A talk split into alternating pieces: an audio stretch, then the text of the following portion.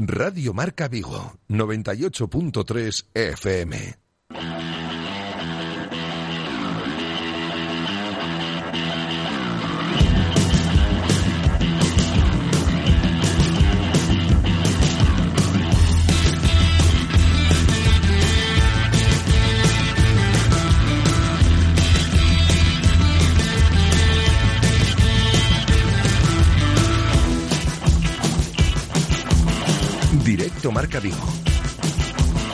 José Ribeiro.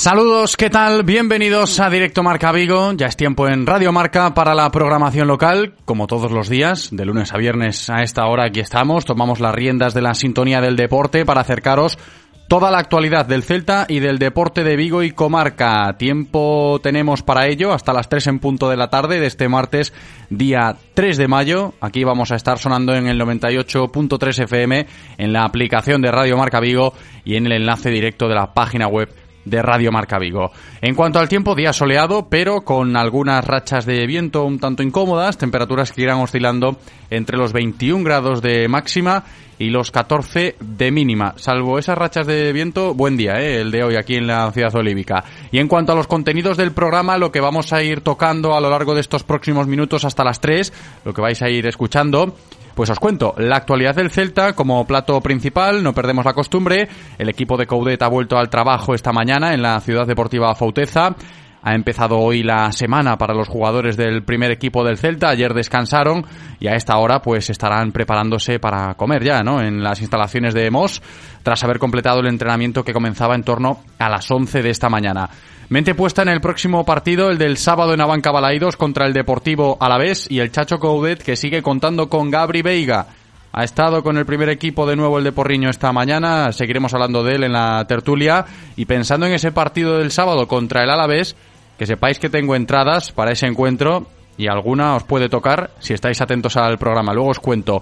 Va a estar con nosotros hoy también hablando del Celta el portero del Atlético Sanluqueño, que si lo digo utilizando esa referencia, igual alguno se despista, pero si me refiero al portero que estuvo defendiendo la portería del Celta varias temporadas en segunda división y en concreto el que estuvo bajo palos embalaídos en aquel Celta a la vez del año 2009, donde un jovencísimo Yago Aspas eh, sabéis que apareció de la nada, ¿no? Para evitar que el conjunto Vigues descendiese a segunda B, pues igual si os dais cuenta. Ismael Falcón, Luego charlaremos con él, a ver cómo le va la vida y cómo sigue al Real Club Celta ya desde la lejanía, pero todavía en activo en el Atlético Sanluqueño de Primera Federación. Y ya después de hablar con Falcón, tiempo de tertulia hoy con Alejandro Reza y Diego Castro. Más allá del Celta, tenemos más cosas en el programa de hoy. Baloncesto, hablaremos del Celta Zorca Recalvi como todas las semanas. Hoy toca hacer balance extenso, análisis de lo que ha sido la temporada del Celta Zorca Recalvi desde los despachos. Estaremos con el director deportivo del Club Celeste, Carlos Colinas. A ver si hoy ya podemos ir conociendo cositas con respecto al próximo proyecto, si todavía es pronto, qué valoración han hecho después de haber perdido en la fase de ascenso. Y es algo bastante interesante lo que nos puede comentar hoy el director deportivo del Celta Zorca Recalvi, Carlos Colinas. Después de esto, la actualidad del Ibercon Sanfib dentro de la sección de baloncesto también la tocaremos. Estaremos con el técnico de nuestro equipo de baloncesto en silla, César Iglesias. El Iberconsa viene de perder en Canarias y le queda tan solo un partido de liga. Se va a despedir de la competición doméstica el próximo sábado, día 14, en el pabellón de Bouzas. Terminará la liga en casa del Ibercon Sanfib. Y para cerrar la sección de baloncesto, se pasará por aquí una de las directivas del Club de Baloncesto Negrán, Nuria Gómez, a ver cómo están terminando en el pabellón de Pansión la temporada, ¿eh? los integrantes del Club Baloncesto Negrán. Y todavía tendremos más cosas. Tendremos también nuestro espacio respaldado por la Diputación de Pontevedra, espacio dedicado al deporte femenino y a nuestras grandes deportistas. Hoy vamos a hablar con la jugadora viguesa de squash, Marta Domínguez, que viene de competir con España en el europeo celebrado en los Países Bajos. Y también hablaremos con la jugadora viguesa de voleibol, Ale del Burgo, que ha sido convocada por la selección española para participar en la Liga Europea. ¿eh? Las nuestras que siguen triunfando y aquí lo recogemos eh, con ese apoyo que tenemos y que ellas también tienen de la Diputación de Pontevedra, ¿eh? respaldando, respaldando siempre al deporte femenino de toda la provincia. Y aquí le ponemos altavoz. Para acabar, tenemos previsto también recibir hoy al presidente del Vigo 2015. Con él llegaremos a las 3 de la tarde con Fran Fernández. Valoraremos el hecho de que el Vigo 2015 de fútbol sala se ha clasificado por primera vez en su historia para jugar el playoff de ascenso a Segunda División B. Hecho histórico, y si nos ponemos a soñar, Ojalá consigan el ascenso a Segunda B porque tendríamos Derby Vigues el año que viene en esa categoría de fútbol sala, ya que el IES Corucho, que sepáis que ha conseguido este pasado fin de semana la permanencia ya para jugar el curso que viene de nuevo en esa Segunda División B de futsal. Y este es el menú. Hasta las 3 de la tarde iremos tocando todos esos asuntos que os acabo de comentar.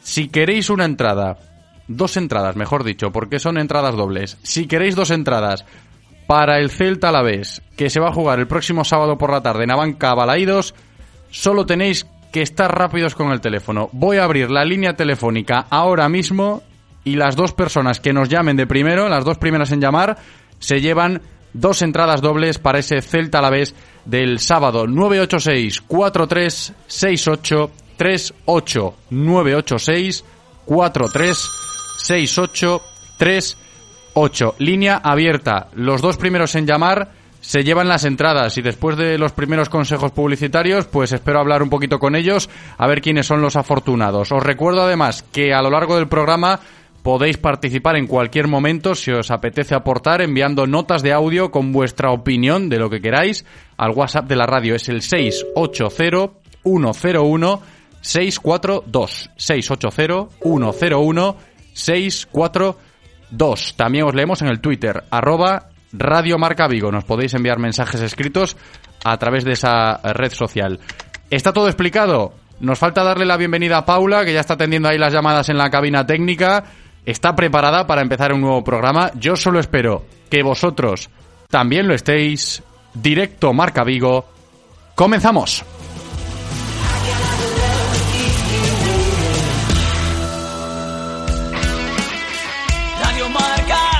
El deporte es nuestro. Radio Marca. A Xunta de Galicia traballa para mellorar a nosa sanidade pública.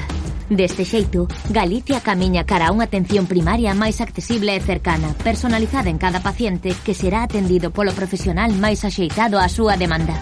Buscamos mellorar os tempos de espera grazas a medidas de apoio que permiten a renovación de tratamentos crónicos ou a devolución de chamadas perdidas. Aumentan as prazas de especialistas en atención primaria, técnicos de saúde, persoal de medicina, enfermería e farmacia. E tamén medra a capacidade para realizar diagnósticos e consultar resultados. Un paso adiante na mellora da atención primaria para coidar do que máis importa. Infórmate en sergas.gal. Xunta de Galicia. ¿Quieres pasar un día diferente y divertido? Tengas la edad que tengas, ven a divertirte a Mundo Pirata Park. Cumpleaños, comuniones, despedidas, todo lo que te apetezca en 800 metros cuadrados con camas elásticas, hinchables, piscinas de bolas y mucho más. Estamos en Camino da Beiguiña 38, Vigo. Además, este verano tendremos campamentos en inglés por las mañanas para los más pequeños. Reserva ya la plaza llamando al 678 476 457 o en mundopiratapark.com. Y recuerda, siempre hay una ocasión para la diversión. Mundo Pirata Park. Todas las semanas, de la mano de la Diputación de Pontevedra, os acercaremos la actualidad del deporte femenino de nuestra provincia. Eh, se está trabajando bien, eh, sabemos que, pues eso, que ahora físicamente nos están metiendo más caña, igual estamos más cargadas, no tenemos las mismas sensaciones, pero... Ya no solo las jugadoras, que por supuesto que son las que trabajan día a día, o el staff que estamos con ellas, sino que el club está haciendo muy bien las cosas. Y... Eh, al lado de, de la realidad de vivir unos juegos y de que digan Paralympic Champion y después vengan nuestros nombres, o sea, la verdad es que es, es increíble. La Diputación de Pontevedra y Radio Marca Vigo con el deporte femenino. Si pensamos en automóviles, hay fechas que marcan un antes y un después. 1909 nace Audi. 1916 nace BMW. 1926 nace Mercedes-Benz. 1982 nace Autorosas. Llegamos con la intención de ofrecerte la mejor experiencia automovilística con una amplia selección de marcas premium para que vivas y sientas la conducción. Autorosas. Ahora más que nunca seguimos apoyando el deporte vigués. Autorosas. Disfruta conduciendo. ¿Quieres dar tu opinión en Radio Marca Vigo? Envía tus notas de audio a nuestro WhatsApp 680-101-642. Participa con nosotros.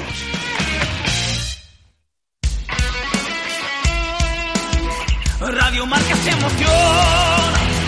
Radio Marca.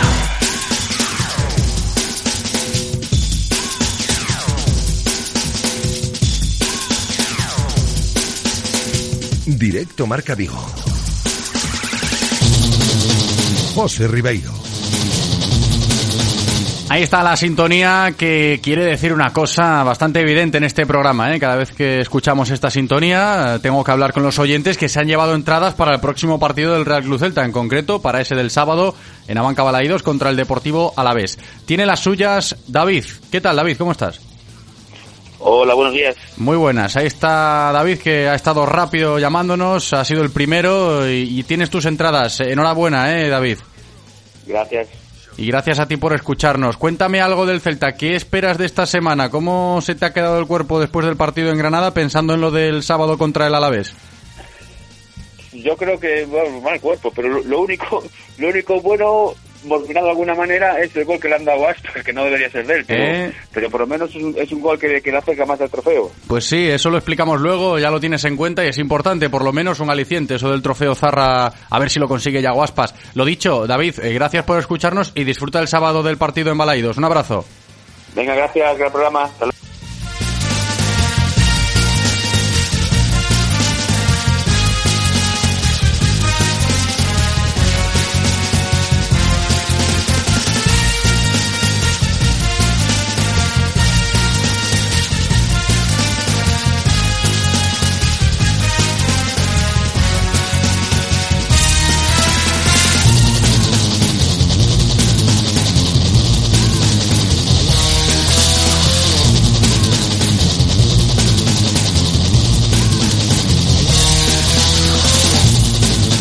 David ha sido el primer ganador, estamos localizando a más ganadores, lo que pasa que os voy a explicar una cosa, ¿eh? que yo sé que alguno de vosotros está inquieto con este asunto de las entradas, cada vez que abro la línea telefónica para conseguir, os tengo que recordar que si habéis conseguido ya entradas del último partido, pues, hombre, eh, no está bien que, repitáis, ¿no? Para que más gente que nos está llamando, ¿no? Y que las líneas se colapsan, pues pueda conseguir una entrada a alguien que no haya conseguido una entrada en el último, en el último partido, ¿eh? En este caso, las que regalábamos para el encuentro de, del Getafe, ¿no? Que fue la última vez que el Celta jugó en Abanca Balaídos.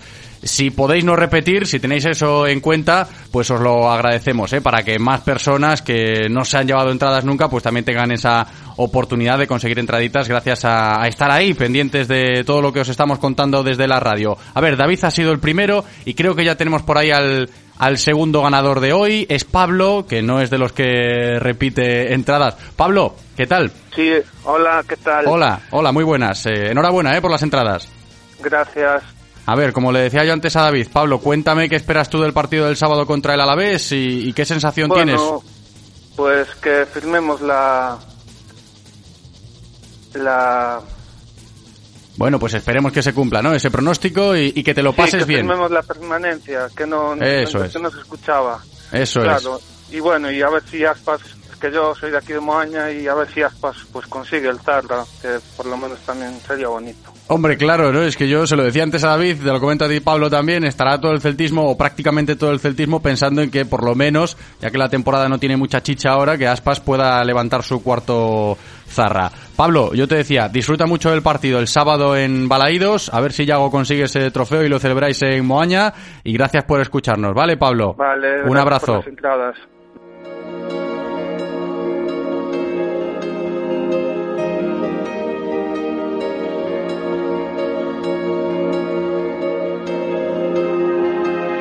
Pues ya está, ya está el premio repartido, ¿eh? David y Pablo, los ganadores de las entradas para ese Celta a la vez que teníamos hoy encima de la mesa. Os vuelvo a recordar, ¿eh? Que si ya habéis ganado entradas aquí escuchando el programa la jornada anterior, pues no se puede repetir, ¿vale? Así dejamos que el resto de oyentes también disfruten de los premios que nos ofrece el club para vosotros, ¿eh? Y no os preocupéis que si no habéis estado rápidos y en este caso eh, Pablo y David os han adelantado llamándonos por teléfono, Mañana creo que me van a dar otra entrada doble, así que atentos al programa de mañana porque igual eh, volvemos a abrir la línea telefónica para ofreceros más entradas, pensando en ese partido del sábado contra el Deportivo Alavés. Vamos ya con la actualidad del Celta a golpe de martes, día 3 de mayo, para que estéis al tanto de todo lo que pasa en torno al Club Celeste. Hoy el primer equipo, el equipo de Coudet, ha empezado su semana de trabajo a golpe de martes, primer día de entrenamientos para preparar ese partido del sábado contra el Alavés, jornada 35 de la Liga Santander. Y os desgloso el plan de trabajo. Ayer descansaron, hoy han entrenado en sesión matinal en la ciudad deportiva, allí en, en Afauteza, en Mos, y nos hemos encontrado de nuevo con la presencia de Gabri Veiga en dinámica de primer equipo podría interpretarse como noticia, lo hacemos, pero ya si tenemos la referencia de la semana pasada, empieza a ser algo habitual. Una vez desbloqueado el asunto contractual de Gabri, tal y como os explicamos en esta sintonía la semana pasada, va a renovar, eh, ya lo sabe Coudet, ya lo sabe la directiva, ya lo sabe el propio jugador, desbloqueado este tema, cuenta, y parece que bastante, para Eduardo Coudet, Gabri Veiga, que insisto, hoy de nuevo entrenando esta mañana como uno más a las órdenes del cuerpo técnico del primer equipo, el canterano de Porriño. Mañana van a repetir también por la mañana entrenamiento en Mos. El jueves van a entrenar en Abanca Balaídos por la tarde, por si alguno quiere asomarse. El Celta va a entrenar el jueves a las 4 en el Estadio Municipal Vigués y ya el viernes volverán a ejercitarse arriba, en Afauteza, a las 11 de la mañana.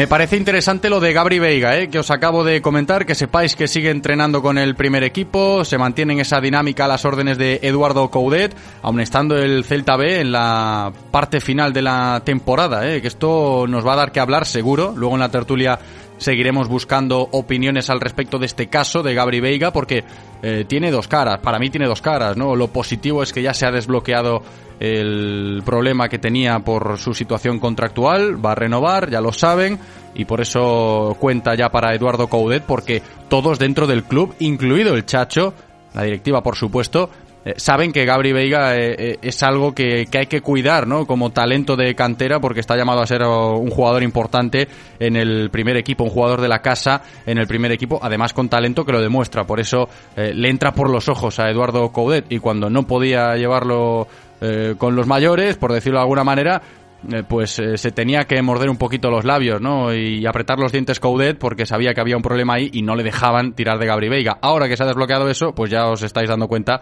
eh, que el Chacho no se lo piensa y llama a Gabri para entrenar como uno más, igual que hace con Carlos Domínguez, con el resto de compañeros del primer equipo.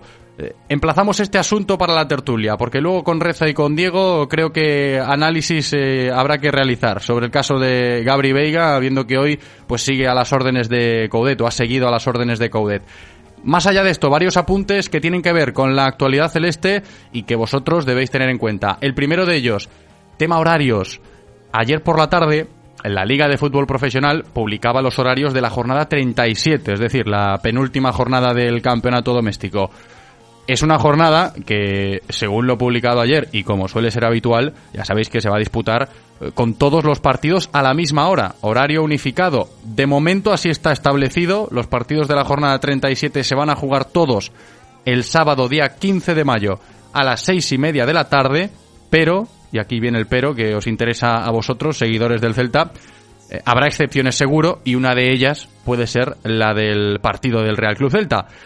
Si el Celta no se juega nada en esa fecha, que es más que probable, y el Elche tampoco, que también es probable, pues ese partido quedaría exento de tener que jugarse en horario unificado esa jornada y sería el, Celta-Elche, sería ese encuentro el que se juegue otro día. Así que eh, yo os recomendaría que no apuntaseis todavía en vuestras agendas ese encuentro en Balaídos, que va a ser el último de la temporada 21-22 en Abanca Balaídos, ese partido contra el conjunto ilicitano, porque lo más probable es que lo cambien de fecha y se juegue el viernes o el domingo de ese fin de semana. Y luego el otro asunto, que ya lo comentábamos con los oyentes que se llevaron las entradas en los primeros compases de este programa de hoy, eh, que sé que muchos andáis aún a vueltas con el tema del gol de Yago Aspas en Granada el domingo, que si fue de Yago, que si fue en propia puerta, y aunque el propio delantero de Moaña reconociese que fue un gol en propia meta, lo escuchábamos ayer rescatando esas declaraciones que realizó ante los micrófonos de Movistar Plus a pie de campo en el nuevo Los Cármenes, eh, prevalece la decisión del árbitro. Y aquí os comento lo del acta otra vez, que Martínez Munuera escribió en el acta que el gol fue eh, de Yago Aspas y así se mantiene en el ranking oficial de goleadores nacionales que establecen pues nuestros compañeros del diario Marca y que es el que utiliza todo el mundo para otorgar el premio Zarra a final de temporada. Así que podemos decir ya que Aspas lleva 15 goles este curso, que encabeza la clasificación de goleadores nacionales junto a RDT, el delantero del español, que también acumula 15 tantos. Quedan cuatro jornadas y Aspas la verdad es que lo tiene en su mano, ¿no? Para poder conseguir el que sería su cuarto trofeo Zarra.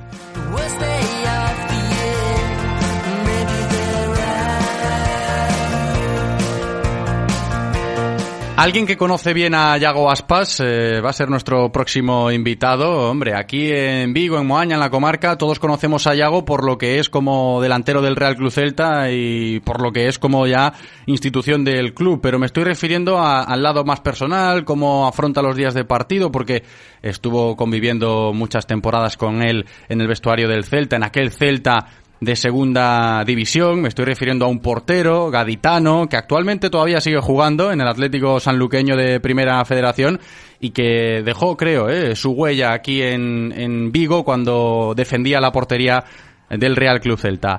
Ismael Falcón, ¿qué tal Ismael? ¿Cómo estás?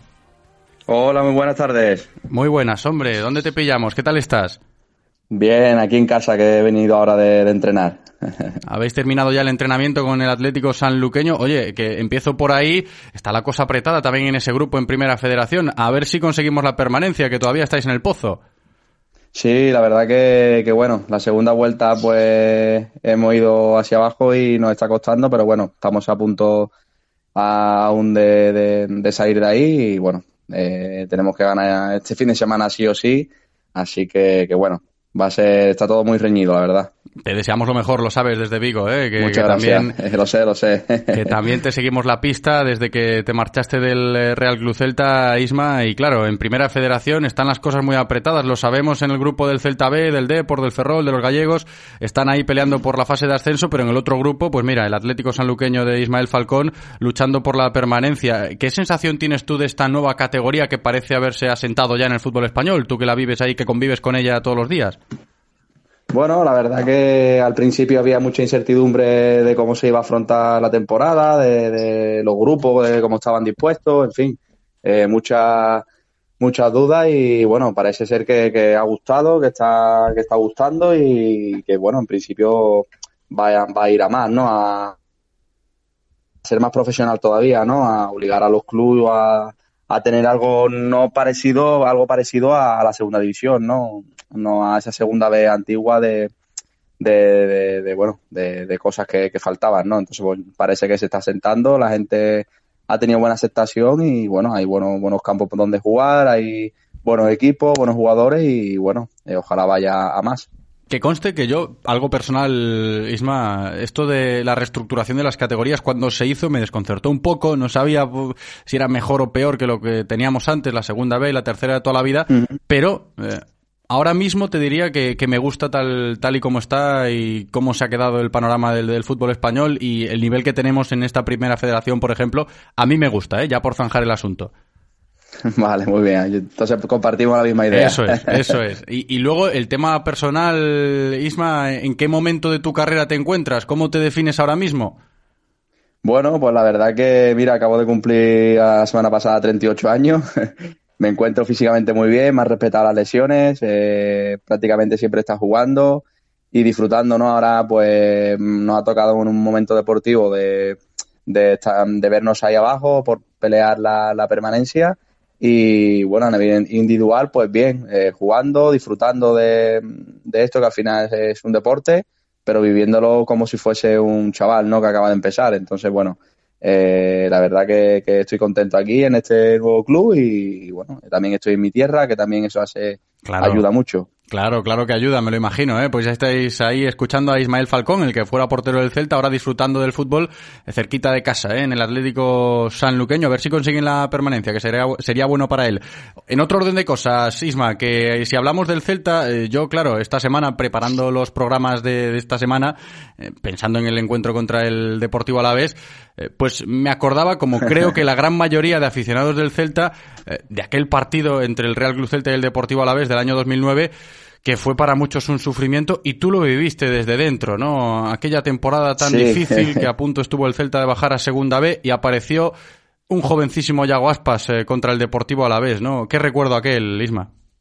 Pues sí, la verdad que, que, bueno, se dio una semana bastante intensa, ¿no? De nervios, de, de sabiendo y, éramos conscientes de lo que nos jugábamos todos a nivel deportivo, a nivel institucional eh, todo lo que había detrás, con, con, la afición que hay detrás de, del Celta y la importancia en el momento en el que estaba el club, ¿no? Entonces, pues bueno, eh, todos éramos conscientes, la conjura del vestuario fue espectacular y pudimos sacar entre todos, porque al final todos remamos en, en la misma dirección, todos sumamos de la parte donde tocaba y se dio todo para que ganase ¿no? Eh, el partido e incluso saliendo la, la figura de Iago Aspa, ¿no? que yo creo que al final Incluso a mí me han preguntado durante todos estos años un, partido especial y siempre, os casi siempre he dicho, pues el debut y la salvación con el Celta de Vigo, ¿no? Porque es que se celebró igual que, un título, o sea, eh, y bueno, luego la aparición de, gente, de jugadores gallegos que han seguido en el Celta de Vigo en el primer equipo. Y bueno, al final el que más destaca es Iago Aspas. Tú aquel día, Ismael, cuando estabas bajo palos y, veías que algo se cocía en el banquillo, que, que, había que sacar adelante ese partido contra el Alavés para mantener la categoría y no descender a Segunda B, cuando ves que va a ser Yago Aspas, que, que, era un chaval desconocido, ¿no? Eh, estaba ya asomando la cabeza en el primer equipo, venía desde abajo, y claro, eh, lo normal es que eh, los chicos tan jóvenes pues no tengan esa capacidad de, de, saber llevar también la presión y de aparecer, además con dos goles en un momento tan importante para la historia del club. ¿Qué se te pasó por la cabeza cuando viste que iba a ser Yago Aspas el que salía al terreno de juego? Bueno, pues la verdad que es que Iago es, es especial, ¿no? Ya no solo en lo deportivo, sino a nivel de personalidad y de, saber eh, juega, da, igual su nivel en una plazoleta que en un campo de fútbol, porque al final él lo vive de, esa forma, ¿no? Y ya venía entrenando con nosotros, venía participando en los entrenamientos y, ya se veía la, la, clase de futbolista que, que podía que podía ser y así ha sido, ¿no? Entonces, en ese momento se confió en él, igual que en otro compañero hubiese sido, y, pues son jugadores que tienen esa estrella, le el balón y la mete. Entonces, pues bueno, eh, por el bien de nosotros estuvo acertado y por bien de él para su futuro, pues, pues mucho más, ¿no? Pero eh, se le ve, se le veía en ese momento que tenía ese, ese ángel, ese don, eh, llámale esa estrella en ese momento y, bueno, eh, yo creo que fue la, guinda, ¿no? Para, para conseguir la, permanencia en, su campo, en su casa y ante toda su gente, ¿no? Entonces, por el bien de él, eh, yo me alegré muchísimo. Sin duda, ahí empezó, y yo creo que todos estamos de acuerdo, en ese partido contra el Alavés empezó a escribir Yago Aspas su historia con mayúsculas en el Real Club Celta, y eso creo todavía un, un chaval, que mucha gente, Ismael, cuando habla de Yago, ya decía, no, apuntaba maneras desde pequeñito, por eso te lo comentaba, ¿no? Cuando tú estabas ahí bajo palos en, en, aquel partido, y bueno, van a meter a un, a un chaval de, la cantera a ver, a ver qué va a pasar. Todo el mundo dice, Yago Aspas apuntaba maneras, pero paradójicamente también es un futbolista que explotó tarde, ¿no? Su madurez llegó, llegó más tarde de lo habitual. Igual esto pasaba más antes, ¿no? Ahora mismo estamos metidos en, en las prisas del mundo del fútbol moderno, chavales de 18, 19 que tienen que ser titulares ya en primera. Antes eso no pasaba y con Yago Aspas no pasó. Y fíjate quién es Yago Aspas, ¿no? Bueno, ahí también estaba la personalidad del entrenador, ¿no? En ese momento. Entonces, eh, apostó por él y, salió bien. Eh, es verdad, como bien ha dicho, eh, que hoy día se quiere todo para allá y si puede ser para ayer, pues mucho mejor, ¿no?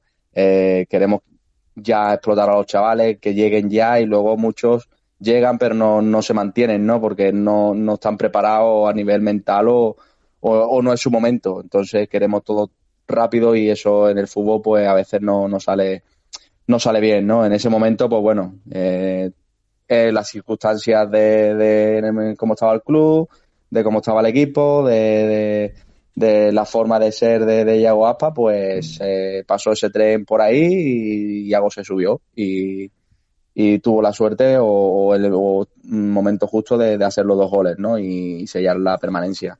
Entonces, pues eh, yo creo que estábamos, nosotros estábamos tranquilos porque al final teníamos que ganar sí o sí y, bueno, eh, si había esa, esa posibilidad, pues el Mister apostó por ella y acertó. No era fácil estar tranquilos, ¿no? En aquella época que fue, un momento, uno de los más tensos en la historia del club, ¿eh, Ismael? Sí, sí, sí, sí. Por eso te digo que al final era, era esa semana clave por todo lo que había en ese momento y, bueno, eh, yo creo que ha sido la semana más tensa que, hemos vivido, ¿no? Eh, a nivel deportivo por, por, bueno, porque sabíamos, éramos, conscientes, ¿no? Como te he dicho antes, de, la situación eh, que estaba en ese momento el club, el todo. Y yo creo que a partir de ahí, yo creo que eso fue un punto de inflexión para seguir creciendo como club y, como está hoy día el Celta, ¿no? Que ha ido a, paso a paso y está a un buen nivel, ¿no? Tanto como, como club, como afición y como, como equipo, ¿no? Está compitiendo en la élite. ¿Cómo ha cambiado el cuento eh? cuando hablamos de esos partidos entre el Celta y el Deportivo Alavés en el Estadio Municipal Vigués? Eh? En 2009, pues lo que estamos comentando con Ismael Falcón y lo del sábado va a ser va a ser bien diferente. El Alavés con más urgencias, pero bueno, oye, ¿tú cómo estás viendo al Celta ya que tocamos este asunto del presente de nuevo, pensando en lo del sábado? Deportivo Alavés, un rival que está en descenso, el Celta con 40 puntos, permanencia virtual. ¿Qué te parece esta recta final del equipo de Coudet? Bueno, bien, la verdad que a, su nivel, ¿no? Al final el Celta de Vigo con sus características, con su modelo de juego, al final eh, siempre, siempre apuesta por eso y bueno, eh, que se lleve la permanencia que por el bien del club y, bueno, eh, seguramente pues va a ser otro tipo de partido al que jugamos nosotros, ¿no? Pero, pero bueno, bien, la verdad que me gusta, me está gustando lo que veo del Celta y bueno, le deseo todo lo mejor.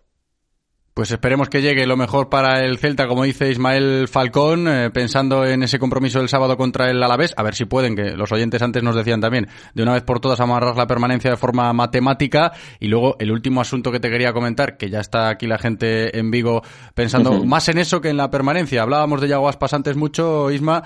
Eh, trofeo Zarra, ¿lo ves levantando al de Moaña el cuarto trofeo Zarra esta temporada? Bueno, ojalá sea así, ¿no? Ojalá ojalá lo consiga y, bueno, eh, me, alegraría, me alegraría muchísimo el, el, que lo consiguiese. Y tema selección, ¿tú cómo lo ves esto? Hablas mucho de... ¿Tienes, tienes debate ahí cuando se habla de la selección española? Oye, ¿por qué va Aspas o por qué no va Aspas y van otros? Eh, ¿Qué te dice este asunto a ti? Mm, bueno, la verdad que tampoco he debatido mucho con ese tema, ¿no? Pero sí que es verdad que cuando ha tenido que ir, pues eh, bien, es más, cuando vino, vinieron a Alicante, estuve con él, o sea, eh, con él, cuando puedo, lo he visto, he tenido relación y bueno, eh, que vaya por, por el bien de, de, la selección porque al final es un, es un jugador diferente, ¿no? Sin duda, ¿eh? a ver si entra por el aro el que tenga que entrar y si ya Guaspas levanta otro trofeo Zarra, pues yo creo que este debate seguirá ahí encima de la mesa de, todo el mundo. Seguro. Seguro que sí, pero bueno, habrá que esperar. Ismael Falcón, muchísimas gracias por atender la llamada de Radio Marca Vigo y por este ratito de radio hoy con nosotros. Un abrazo. Un abrazo, un placer como siempre, gracias.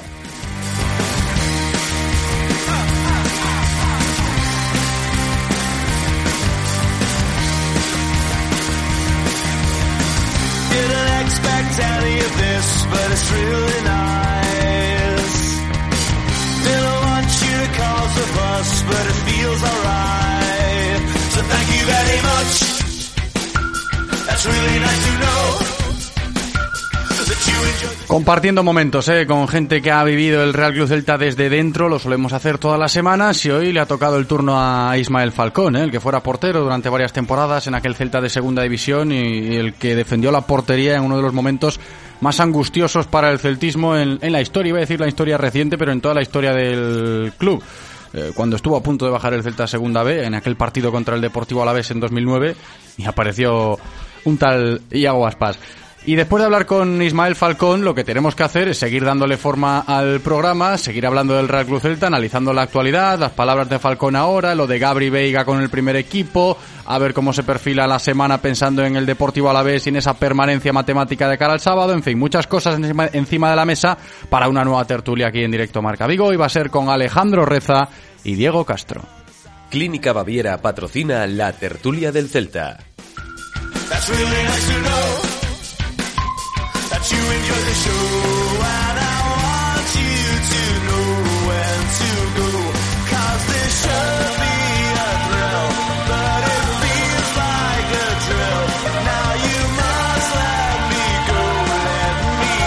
Empezamos la tertulia con el apoyo, con el respaldo de nuestros amigos de la Clínica Baviera para continuar hablando del Celta con Diego Castro que ya está por aquí preparado. Diego, ¿qué tal?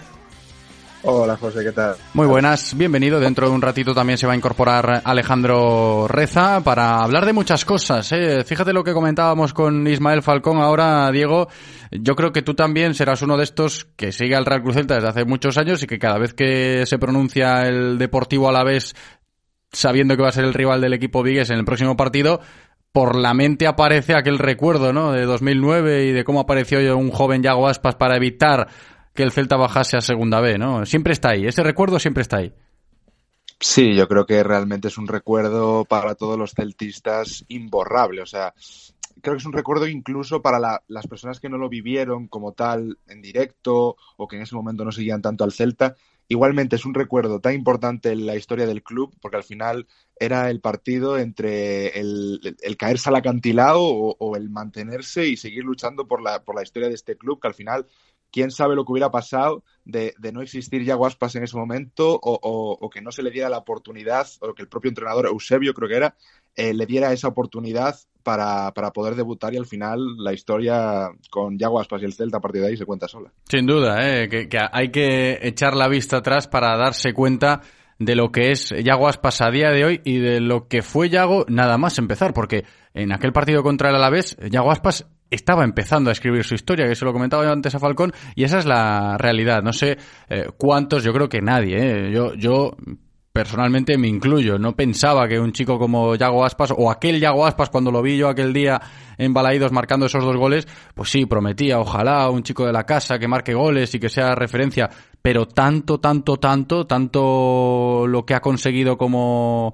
como jugador de fútbol profesional Yago Aspas ya a nivel español, no solo en el Celta, era difícil de imaginar y, lo ha pulverizado por completo. ¿eh? Todo, todo registro que en su cabeza tuviese alguien aquel día de 2009 contra el Alavés, ¿no, Diego? Sí, realmente yo creo que es un jugador que, que, ha progresado tanto, o sea, ha, ha, madurado tanto a nivel futbolístico y también a nivel personal, yo creo, también dadas por esas experiencias malas que ha tenido fuera del club, que le han servido yo creo para, y él siempre lo dice, para, para mejorar muchísimo como futbolista, pero, pero creo que lo que se ha convertido Aspas desde ese partido hasta hoy es algo que yo creo que no valoramos todo lo que deberíamos e incluso también desde fuera de lo que es el contexto celta se valora muy poco. Al final tener un delantero que, que, que, durante tantas temporadas rinde, y no solo rinde, sino que te da asistencias, te mete goles, y es la cara de un club y la cara de un equipo, tanto dentro como fuera del campo, creo que, realmente no somos a día de hoy todavía conscientes y creo que lo seremos en el momento en el que Yago Aspas no forme parte dentro de la, o sea, no forme parte de la plantilla del propio Celta y, tengamos que vivir una temporada sin Yago Aspas. Yo es que me imagino eso y, es, no, es que realmente no me lo imagino, la verdad. No, no, está, es que es muy difícil imaginárselo y es muy difícil encontrar en el mundo del fútbol profesional a día de hoy, como está todo globalizado y importa mucho lo que pasa en los mercados de fichajes y los clubes le dan importancia a los fichajes, los millones, reforzar plantillas y demás, difícil encontrar, ¿no? Que el baluarte de un club, la cara, el, no el capitán, porque está Hugo Mayo, que también forma parte, ¿no? De ese elenco de jugadores que siendo de casa cobran una relevancia tan grande en el panorama mediático del club que se convierten en, en baluartes, en referencias, como, como es el caso de Yago Aspas, y además con esa cercanía que, que él transmite siempre, porque es su forma de ser. Entonces es muy difícil imaginarse un jugador como Yago eh, en, otro, en otro equipo, que los hay, evidentemente esta mañana hablaban de Pau Torres, ¿no? En el Villarreal, por ejemplo, ¿no? Pero evidentemente eh, es diferente, ¿no? Vale, que Pau está jugando con el Villarreal y va a poder meterse, si le ganan al Liverpool en la final de la Champions, y es el equipo de su pueblo, es el equipo de, su tierra, es canterano, pero la trascendencia nacional y, todo es todavía muy joven. Pau Torres sí, pero eh, lo de Yago Aspas ya, ya creo que tiene un, un, calado mucho, mucho mayor, ¿no? Y ojalá el Villarreal cuide a Pau Torres para que pueda llegar a ser alguien así como es Yago Aspas en, en Vigo, pero se ven poquitos casos, por eso digo que cuesta imaginarse otra situación, como, como acaba de explicar Diego Castro. A ver qué le parece todo esto a Alejandro Reza, que ya está por aquí, es otro de esos nostálgicos, eh, Reza. Yo, yo se lo voy a preguntar directamente. A ver, eh, Reza, ¿qué tal? ¿Cómo estás? Celta a la vez el sábado. ¿Qué tal? ¿Cómo estamos? Muy buenas. Celta a la vez el sábado te decía, por lo que comentábamos ahora con Ismael Falcón, con Diego Castro, aquellos recuerdos del 2009, el, el, abismo que aparecía, ¿eh? Sí, el, el, resur bueno, que, que resurgir la, aparición de, de, de, una estrella, ¿no? Yo creo que, que nadie por aquella época, fue un 6 de junio del 2009, si no recuerdo mal, eh, que lo leí hace poco, eh, yo creo que de, de, por aquellas nadie nadie contaba con que estábamos ante el nacimiento del que ha sido, yo creo que sin lugar dudas, el jugador más importante, más valioso y más talentoso que ha tenido el Celta en sus 98 años de, de, de historia, ¿no? Que se dice pronto y bueno, eh, que, creo que refleja un poco la grandeza de este, de este futbolista que, bueno, volverá a tener entre sus manos eh, este partido frente a la vez en una nueva oportunidad para que siga, que siga aumentando esos registros que lo han colocado ya como principal candidato para el Zarra, eh, que a su, a su edad, a, a sus 35 años, eh, estar en disposición de ganar su cuarto trofeo Zarra habla mucho de, del, de, del nivel de, de jugador que, que tenemos. Os pregunto por eso, por lo del trofeo Zarra de Yago Aspas, el posible cuarto trofeo Zarra de Yago Aspas, y luego seguimos avanzando con más temas en la tertulia, pero creo que también es importante valorar eso, ¿no? Ya que sabemos que eh, los compañeros del diario Marca eh, lo sitúan con 15 goles, eh, hacen caso al acta arbitral del otro día en Los Cármenes, cuando Munuera Martínez, o Martínez Munuera, perdón, le, le, concede, le otorga el gol a Yago Aspas, aunque el propio Yago reconociese que para él fue en propia puerta, igual para muchos también, se estarán quejando en Cornellá o el propio Raúl de Tomás cuando lee el periódico y dice, pero vamos a ver, que ese gol fue en propia, pues no, los registros ahí están, 15 goles Aspas, 15 goles RDT. ¿Qué os parece esta pelea por el Zarra? Para mí, sin duda, ¿eh? uno de los principales atractivos de esta recta final de temporada en clave celta. Si va a poder o no conseguir Yago Aspas ese trofeo de máximo goleador nacional por cuarta vez en su carrera, Diego. Hombre, a ver, yo lo pienso y realmente Yago tiene ahora mismo 15 goles. Es decir, o sea, ahora mismo obviamente el, el, Celta no se juega prácticamente nada como tal, por no decir nada. Pero, pero realmente mmm, quedan aún partidos. Además, yo creo que el propio Yago, sabiendo lo competitivo que es, va a intentar marcar los máximos goles posibles. Estoy seguro, se me hace raro que en todos los partidos que quedan de liga Aspas no marque mínimo un par de goles. Entonces, yo creo que va a estar ahí la lucha, porque también yo creo que la situación con, en este caso, su rival directo en, en, esta competición goleadora es Raúl de Tomás y también el español, pues, como sabemos, tampoco se juega nada. Entonces, yo creo que va, en este caso, a poder un poquillo más el, ese hambre que siempre ha caracterizado a, a Yago Aspas. Que jueguen para él, ¿no? Diría alguno, en estos cuatro partidos que quedan de liga, ¿no? Que, que Yago reciba muchos balones y que tenga muchas ocasiones de gol para poder levantar ese trofeo Zarra, ¿no, Reza?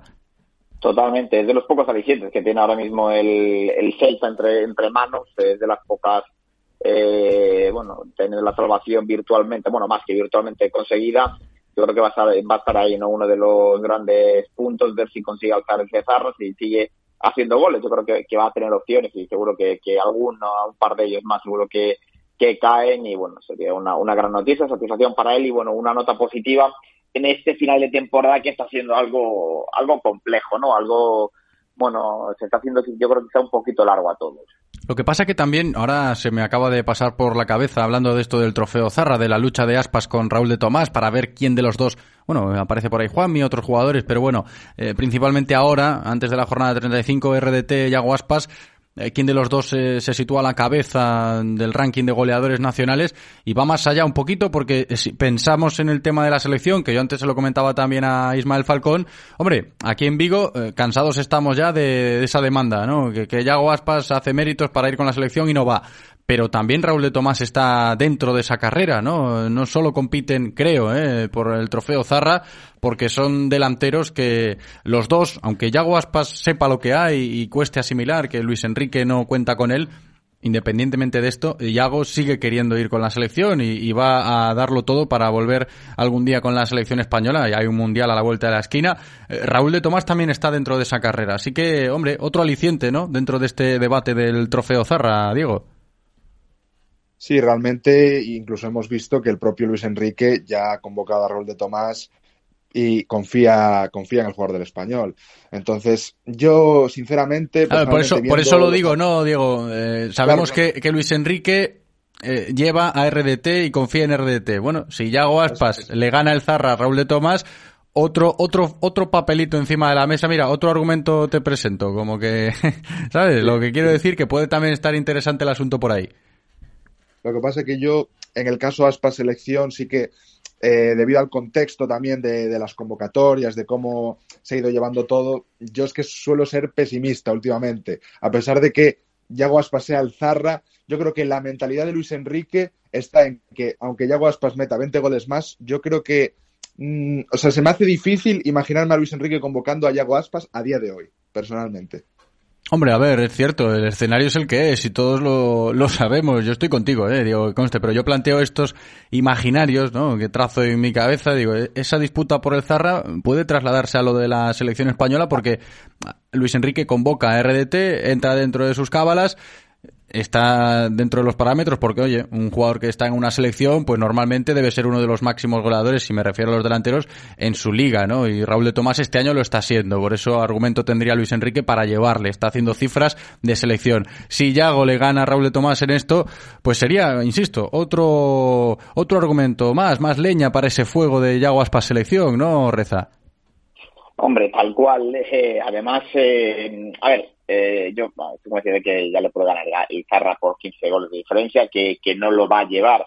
Pero es verdad lo que dices, José, que sería una, una piedra más ¿no? en, el, eh, en el argumentario, una piedra más contra el argumentario de, de, Luis Enrique de empeñarse en no llevar a, a, a, yo es que creo que, esto va más allá, que da igual los goles que haga Yaguaspas, que es un problema de, concepto, de lo que entiende Luis Enrique, que tiene que ser el grupo de la selección española, que jugadores como Aspas, por el perfil que tiene Aspas, no le, no le entran porque considera que, bueno, que tiene un perfil del que ya tiene, ya le puede tirar de otros jugadores que sacan algo más de, más de proyección. Eh, bueno, yo es algo que, evidentemente no, no acabo de, comprender, pero evidentemente sí que sería muy llamativo ver a final de, temporada como Aspas, en caso de que lo haga, ojalá así sea, gana el Zarra Raúl de Tomás, eh, comprobar que al final en la lista para el Mundial seguramente esté o suene más el nombre del propio RDT que el de Yago. Lamentablemente para muchos. ¿eh? Yo creo que no van mal desencaminados nuestros compañeros de hoy, tanto Alejandro Reza como Diego Castro. Eh, yo me sumaría a ellos, evidentemente, pero hay una vocecita que me dice que no, que, tiene que haber algo ahí que, pueda ofrecerle la oportunidad a Yago Aspas de jugar el Mundial de Qatar con España. Hombre, eh, evidentemente hay que buscar argumentos eh, por, por todos lados y yo creo que las cifras goleadoras pueden ser uno de mucho peso, pero estoy con vosotros, chicos, que da la sensación y, visto lo visto en las últimas convocatorias y cómo actúa Luis Enrique con esta nueva selección española, que ojo, está funcionando bien, no hay que quitarle mérito al seleccionador, pero sí que con Yago Aspas pues tiene ahí una pequeña cruz y, parece que no cuenta con él, aunque marque 20 goles más que Raúl de Tomás. Que conste que el de Moaña va a seguir intentándolo, ¿eh? que, por él no va a ser. Otro tema, eh, luego rescatamos opiniones de nuestros oyentes, chicos, que ya vamos recibiendo algún que otro audio en el WhatsApp de Radio Marca Vigo, pero otro de los temas que tenemos que comentar hoy, después de ver el entrenamiento de esta mañana a las órdenes de Eduardo Coudet, los jugadores del primer equipo en la Ciudad Deportiva Fauteza, entre ellos estaba otra vez eh, Gabri Veiga.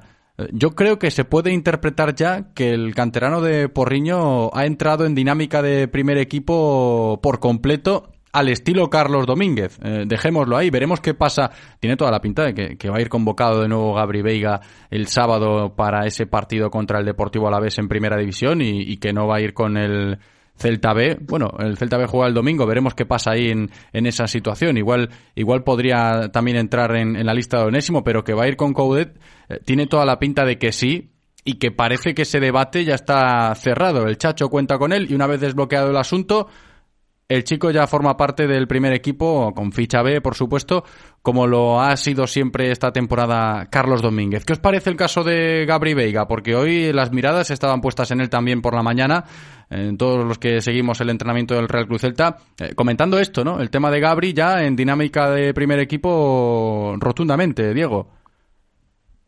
Sí, la verdad que mm, parece que fue todo, todo ha ido en función del tema de la renovación, o eso se comenta.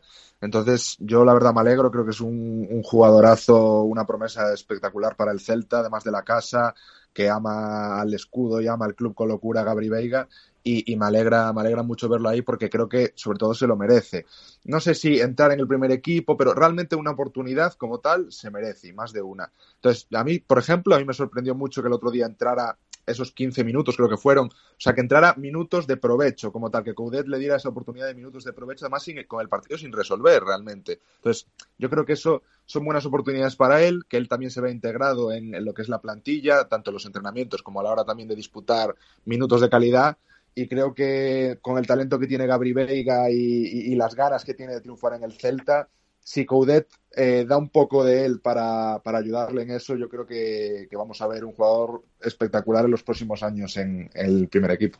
Que hay caso Gabri Veiga para rato, ¿eh? Afortunadamente, lo digo así desde mi punto de vista, afortunadamente Reza desde otra perspectiva. Que igual me dices esto de caso Gabri Veiga hace tres semanas y, seguramente los rostros eh, tendrían o, otras facciones, ¿no? Igual era el tema un poco más complicado, pero a día de hoy, visto lo visto, tal y como os lo estamos contando, el caso Gabri Veiga eh, se analiza desde una perspectiva optimista.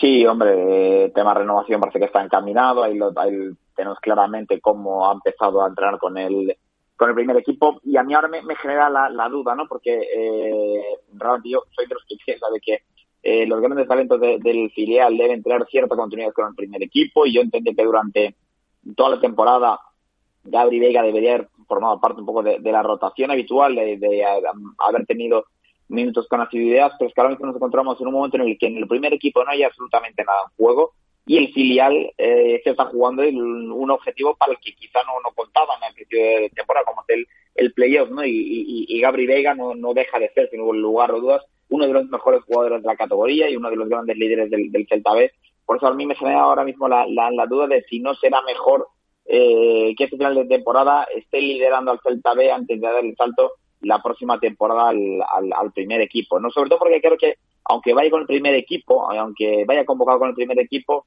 va, a ir convocado para jugar 10, 15 minutos como mucho. No creo que Coudet ahora mismo eh, se vaya a poner a hacer experimentos y vaya a, variar en gran parte su, su esquema inicial, sus 3, 4 cambios habituales. Dudo mucho que, que salga de ese, de ese esquema tan habitual en él, con lo cual, no sé, me parece un poco eh, gastar la bala de la convocatoria de, de Gabri Veiga, privándolo de ir al partido más importante del fin de semana ahora mismo en Casa Celta, que es el del filial, y, y jugando pues al final partidos sin demasiada historia con el, con el primer equipo, ¿no? O sea, tú, Reza, eres de los que piensa que yo creo que se han generado bandos ya desde que se conoció la convocatoria para el partido de este pasado domingo en Granada, cuando Coudet incluye a Gabri Veiga, ya el celtismo, siempre ha sido el celtismo muy de bandos. Esto lo sabemos ya desde hace unas cuantas temporadas. Se ha generado ya ese bando de eh, Gabri Veiga, primer equipo sí, Gabri Veiga, primer equipo no, a día de hoy, teniendo en cuenta cómo está el Celta B, y eso que es paradójico, yo lo decía ayer, pero es algo con lo que habrá que convivir estos próximos días. Eh, se lleva demandando todo esto de Gabri Veiga en dinámica de primer equipo toda la temporada y ahora que se ha desbloqueado su asunto, pues aparece el escenario del Celta B que a priori pues eh, requiere mucha más atención eh, deportiva, por supuesto, que el escenario que tiene el primer equipo en primera división. Entonces, tú eres reza de los que dice, bueno, Gabri Veiga, mejor para verano ya en dinámica primer equipo, ahora que, que, se centre en el Celta B yo, yo creo que, que Gabri Veiga eh, tuvo que estar y, ha estado buena parte de la temporada entrenando con el primer equipo, haciéndose la primera división, disputando minutos durante toda la, temporada. Yo creo que más los que ha disputado, pero ahora mismo en el momento clave de la temporada, que se está jugando algo de verdad, es el filial. Y yo, yo creo que está ahí donde puede estar y donde debe estar eh, Gabri Veiga en estos partidos. Y a partir de junio, de junio, cuando acabe todo, ya será otro cantado. Hombre, el chico está encantado en dinámica de primer equipo. Eso ya, además se, vio en uno de los insights que publicaba el, Celta eh, de estos que está haciendo esta temporada el Departamento de Comunicación. Estaba muy contento Gabri por eh, volver a la convocatoria del primer equipo, pero también será consciente el chaval de, de que es un pilar fundamental para Onésimo en esta temporada del Celta B que puede puede suceder algo muy bonito ¿eh? con el Celta B a final de temporada si consiguen clasificarse para disputar la fase de ascenso.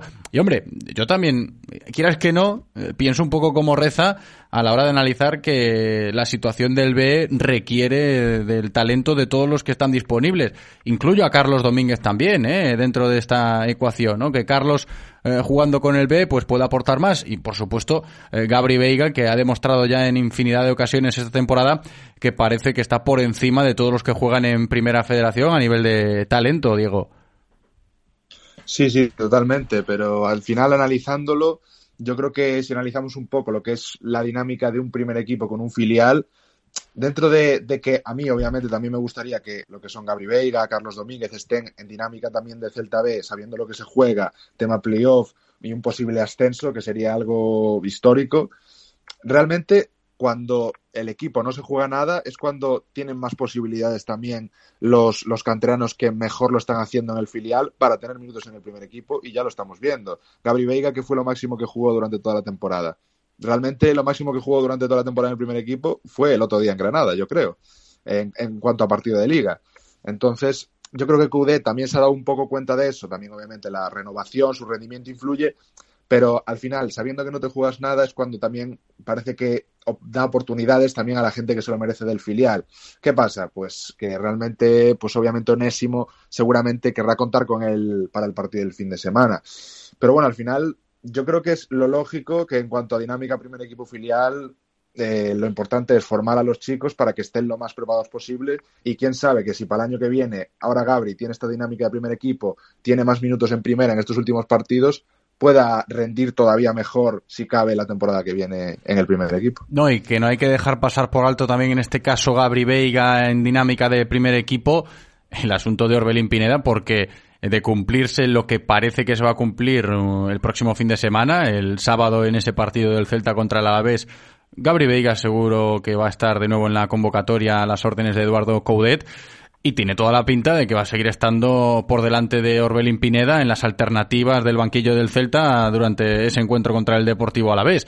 Que esa eh, quizás es otra historia. Si metemos a Orbelín dentro de la ecuación del caso Gabri Veiga, para mí empieza a complicarse un poquito más el asunto, que no tiene nada que ver una cosa con la otra, ¿no? Que nosotros, evidentemente, eh, deseamos que, los dos jugadores puedan triunfar en el Real Club Celta porque apuntan maneras, cada uno con lo suyo, ¿no? Gabri de la casa, más querido, más ilusión. Orbelín, todavía una incógnita para la gran mayoría del celtismo, pero eh, en México eh, es un futbolista muy, muy importante, ¿no? Y muy seguido por la afición mexicana en esto del fútbol. Entonces, claro, analizando la situación de Gabri, creo que también entra dentro el, nombre de Orbelín Pineda en estos temas y, parece que Coudet pone por delante a Gabri Veiga que, que, a Orbelín Pineda. Lo deja, lo deja en segundo plano a Orbelín, ¿no? Y, queda por detrás de Gabri Veiga, lo, vimos el otro día ¿eh? en, el partido contra el Granada. Eh, Reza. Sí, eh, hombre, quedó claro que ahora mismo Orbelín Pineda es no, no un estorbo, pero casi para, para Coudet, ¿no? Es un futbolista que no se ha podido a ojos del Chacho adaptar al fútbol europeo y que, mm, fíjate, ¿no? Esto de que parecía, nos lo llegan a decir en noviembre y nadie, no, nadie se lo cree, ¿no? Que Gabri Veiga llegaría a estar por delante de las rotaciones eh, de, de, de, Orbelín Pineda, eh, parece algo de, locos, ¿no? No sé si es que físicamente no lo, no lo acaba de, ver a tono, que no le acaba de encajar en el esquema de, del Celta, porque ha dejado caer en más de una ocasión, que el más que como extremo es lo que como un segunda punta, donde ella tiene a, a, a Yago que es evidentemente insustituible, eh, pero es verdad que, que genera un poco de, no, no de inquietud, pero sí, bueno, de, de, extrañeza, porque al, final fue una operación que se vendió como una operación de, de calado el Celta, donde que conseguí, se conseguía hacer con un futbolista importante en eh, México, un futbolista internacional, eh, que en cambio, bueno, no, no, está para nada teniendo lo que se esperaba o no está dando lo que se esperaba de él. Yo creo, y voy contigo ahora, Diego, que que estemos celebrando eh, que Gabri Veiga haya desbloqueado su situación contractual y que pueda empezar a, tener ya minutos con el primer equipo, agrava el asunto de Orbelín Pineda, que ya viene de atrás, ¿no? Eh, las voces que apuntaban a que algo pasa con Orbelín, porque no juega Orbelín, que si no se adapta, que si no le entra por los ojos a Coudet, hay muchos argumentos encima de la mesa, pero ahora cuando aparece lo de Gabri Veiga y vemos que el Chacho celebra, porque lo celebra, ¿no? Que, pueda eh, contar con uno de los talentos de la cantera en el primer equipo, para mí, vuelvo a decir este concepto, agrava el asunto de, Orbelín Pineda, que se va a seguir hablando de esto y, a muchos le puede llegar a, preocupar, ¿no, Diego? Sí, realmente a mí personalmente lo de Orbelín Pineda me parece una incógnita total, realmente, porque sí que se defiende el tema de que para Coudet pues fue un fichaje, un jugador que, no se ha pedido, que él no necesitaba como tal, pero realmente, si aunque no lo necesites, tú dispones de ese jugador, que al final es lo que comentabais, que no es un jugador cualquiera, es un jugador que es eh, top en la selección mexicana, o sea, es un jugador esencial en una selección como México, que tiene un muy buen equipo y, que hace poco ha ganado la Copa Oro. Entonces, eh, yo, teniendo ese jugador en la plantilla, no utilizarlo, o sea, porque yo al principio, pues bueno, entendía un poco el tema de la adaptación, vienes de muchos meses sin jugar, bueno, eso te lo puedo comprar, pero después de tantos partidos que ni siquiera tenga mínimas oportunidades, al menos para mostrarse, porque lo que ha tenido en el Celta el mexicano han sido realmente dos ratos que incluso han sido casi menos que los de Gabri Veiga. Entonces a mí lo que me genera esto es extrañeza, hacerme preguntas, pero es que en cuanto a la situación en general mm, no la entiendo del todo. Creo que es algo más de Coudet con el propio contexto del fichaje que... Tiene pinta, ¿eh? Que con el talento del mexicano. Me parece extraño que de repente, de ser un jugador así en México con la selección, de repente no valga ni para jugar 10-15 minutos por partido. Me parece muy raro, realmente. Tiene pinta que los tiros van por ahí, como apunta Diego Castro. Si analizas un poco cómo llega Orbelín Pineda, las peticiones de Coudet, cómo debería encajar el Chacho a Orbelín sin ser una petición suya en el pasado mercado de invierno y no termina de encajarlo, no termina de encajarlo y, el otro día, el pasado domingo en el nuevo Los Cármenes, para mí fue una declaración de intenciones cuando apuesta por Gabri Veiga, que no lo había llevado nunca por ese problema contractual del canterano y es el primer cambio junto con Carlos Domínguez y al final Orbelín se queda sin tener eh, otra vez ningún minuto con el Real Club Celta. Agrava un poco la situación, ¿eh? enseguida vuelvo contigo, Reza, porque vamos a rescatar ahora opiniones de nuestros oyentes. Sabéis que la gente que nos escucha puede participar, me dirijo a vosotros que nos estáis escuchando si os apetece aportar vuestra opinión, solo tenéis que enviarnos notas de audio al 680-101-642. Vamos a ver si el Celta sale con el cuchillo entre los dientes para ganar el partido contra la Alavés y sentenciar la permanencia y dejarnos de tonterías de, de estar tan flojos en este tramo de la temporada preocupante la tendencia de que parece que son equipos sin espíritu, sin gol. Eh, se nota que Santi ya no está, que está más preocupado de sus temas judiciales que del fútbol. Que después tenemos un delantero, el brasileño, que no consigue meter goles.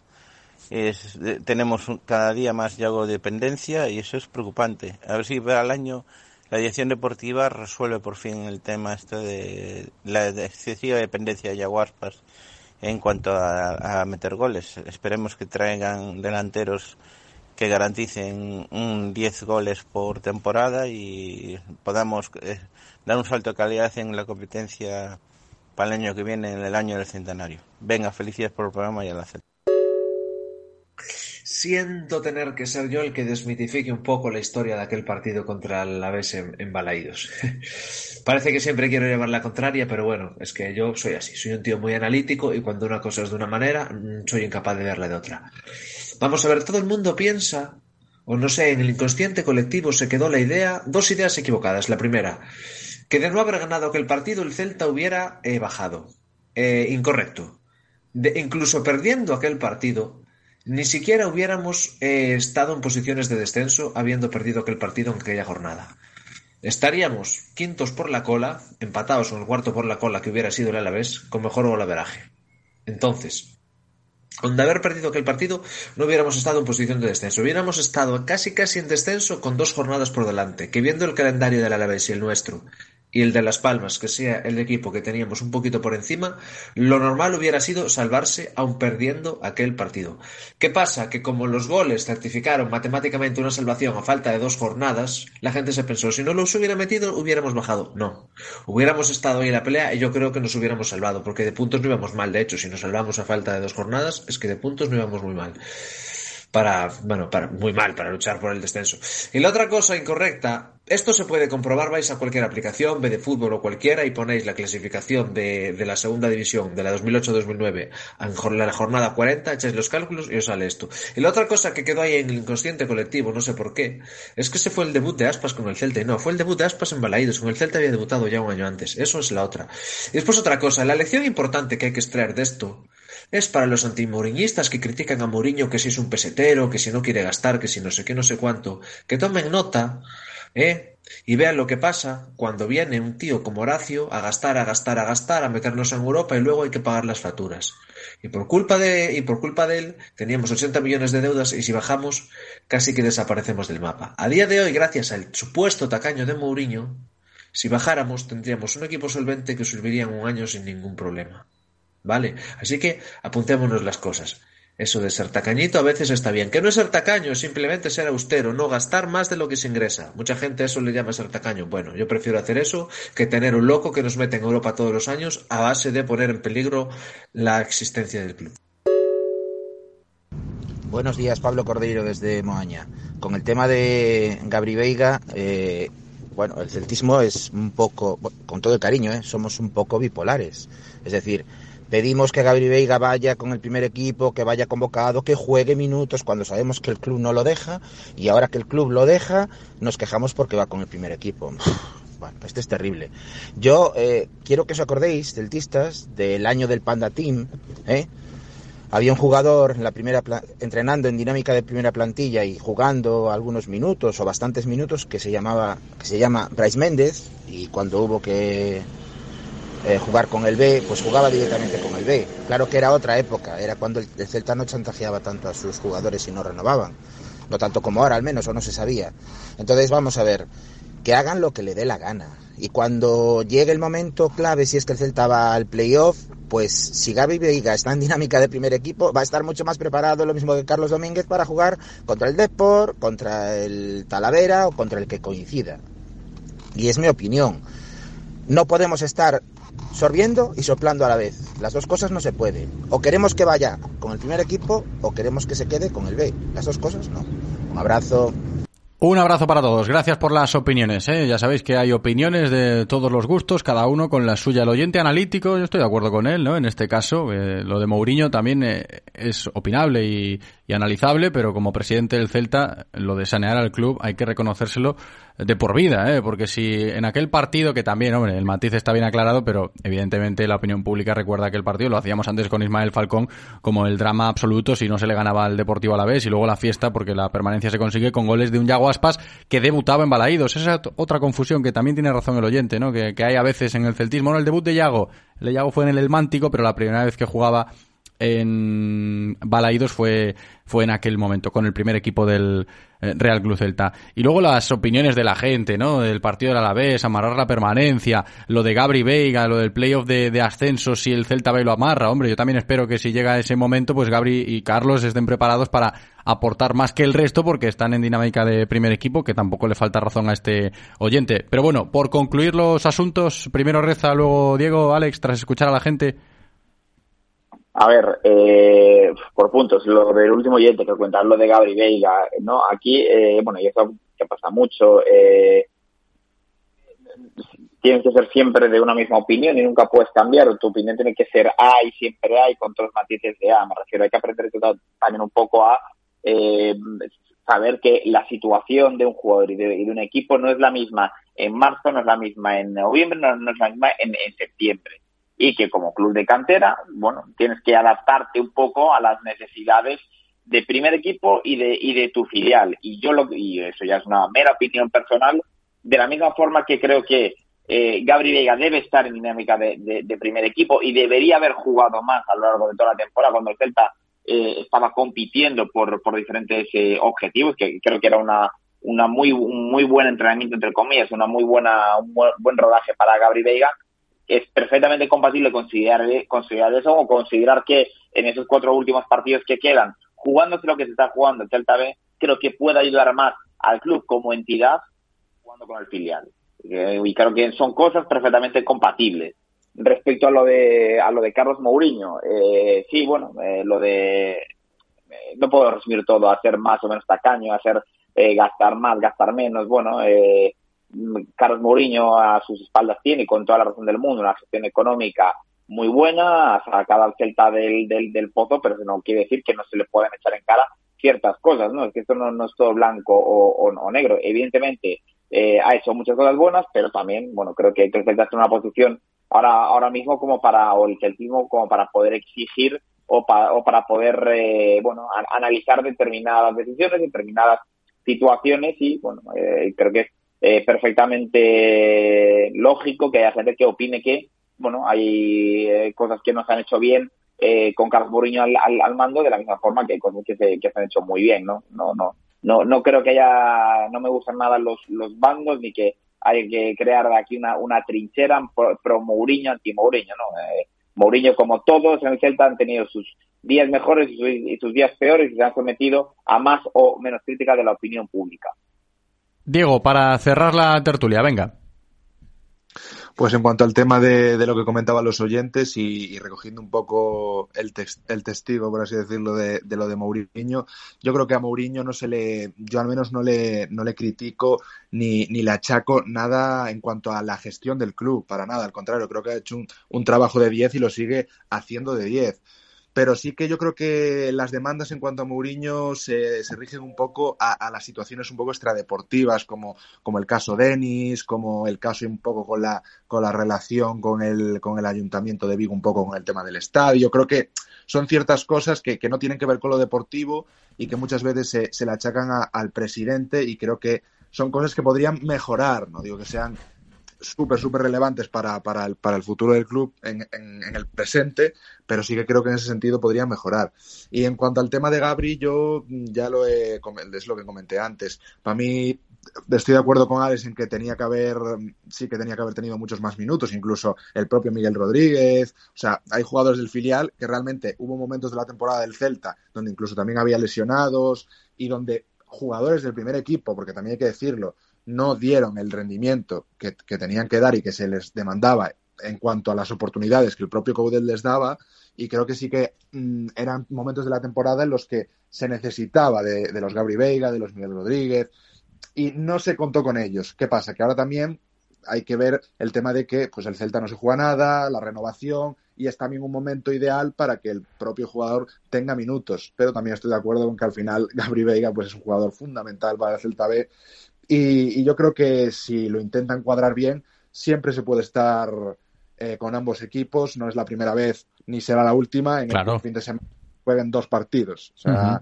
eso no creo que sea problema ni para Gabri ni para el Celta, sobre todo para Gabri. Él seguro que encantado. Vaya. Sí, no, claro, cuanto más juegue un futbolista, más contento va a estar. Además a esas edades, oye, que, que, que aguantan de sobra en los chicos y, y lo han demostrado muchas veces. ¿eh? Ha pasado mil veces. Aporto con el B y luego me llama el primer equipo o, o viceversa. Pendientes estamos del caso de Gabri Veiga. Cerramos aquí la tertulia, chicos, que tenemos que continuar con el programa. Alejandro Reza, gracias, doctor. Un abrazo. Un abrazo. Y Diego Castro, gracias Diego, abrazo grande. Gracias a ti, José, un placer. ¿Te imaginas la sensación de libertad practicando tus hobbies sin gafas ni lentillas? Pues tengo una excelente noticia. Con la cirugía láser de Clínica Baviera podrás corregir tu problema de miopía, hipermetropía o astigmatismo y así decir adiós a tus gafas. Además, la primera consulta es gratis. ¿A qué esperas? Pide cita en el 900-180-100 o en clínicabaviera.com y di adiós a tus gafas. Radio Marca, el deporte es. Radio Marca. Llevan años diciéndonos que el futuro sería electrificado. Pues ese futuro ya está aquí. En Opel Estelantis and Vigo tenemos todos los vehículos electrificados a tu disposición. Ven a probarlos en la Avenida de Madrid 2325 y déjate sorprender. Bicycle. Todos los jueves a las 2 y cuarto en Radio Marca Vigo estamos al tanto de la actualidad del ciclismo gallego con Guillermo Janeiro y José Ribeiro. Entrevistas con los mejores ciclistas, repaso de las mejores competiciones y siempre de la mano de la Federación Gallega de Ciclismo.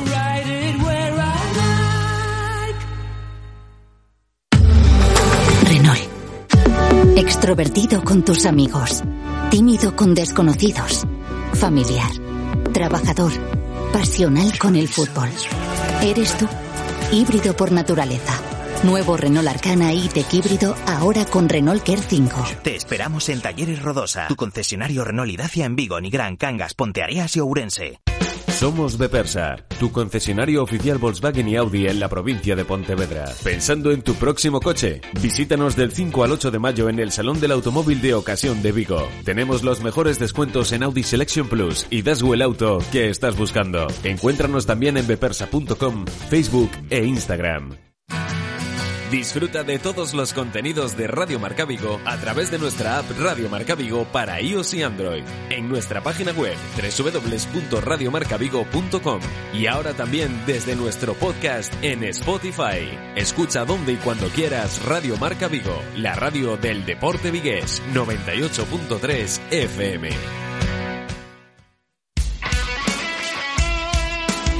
Radio Marca emoción. Radio Marca.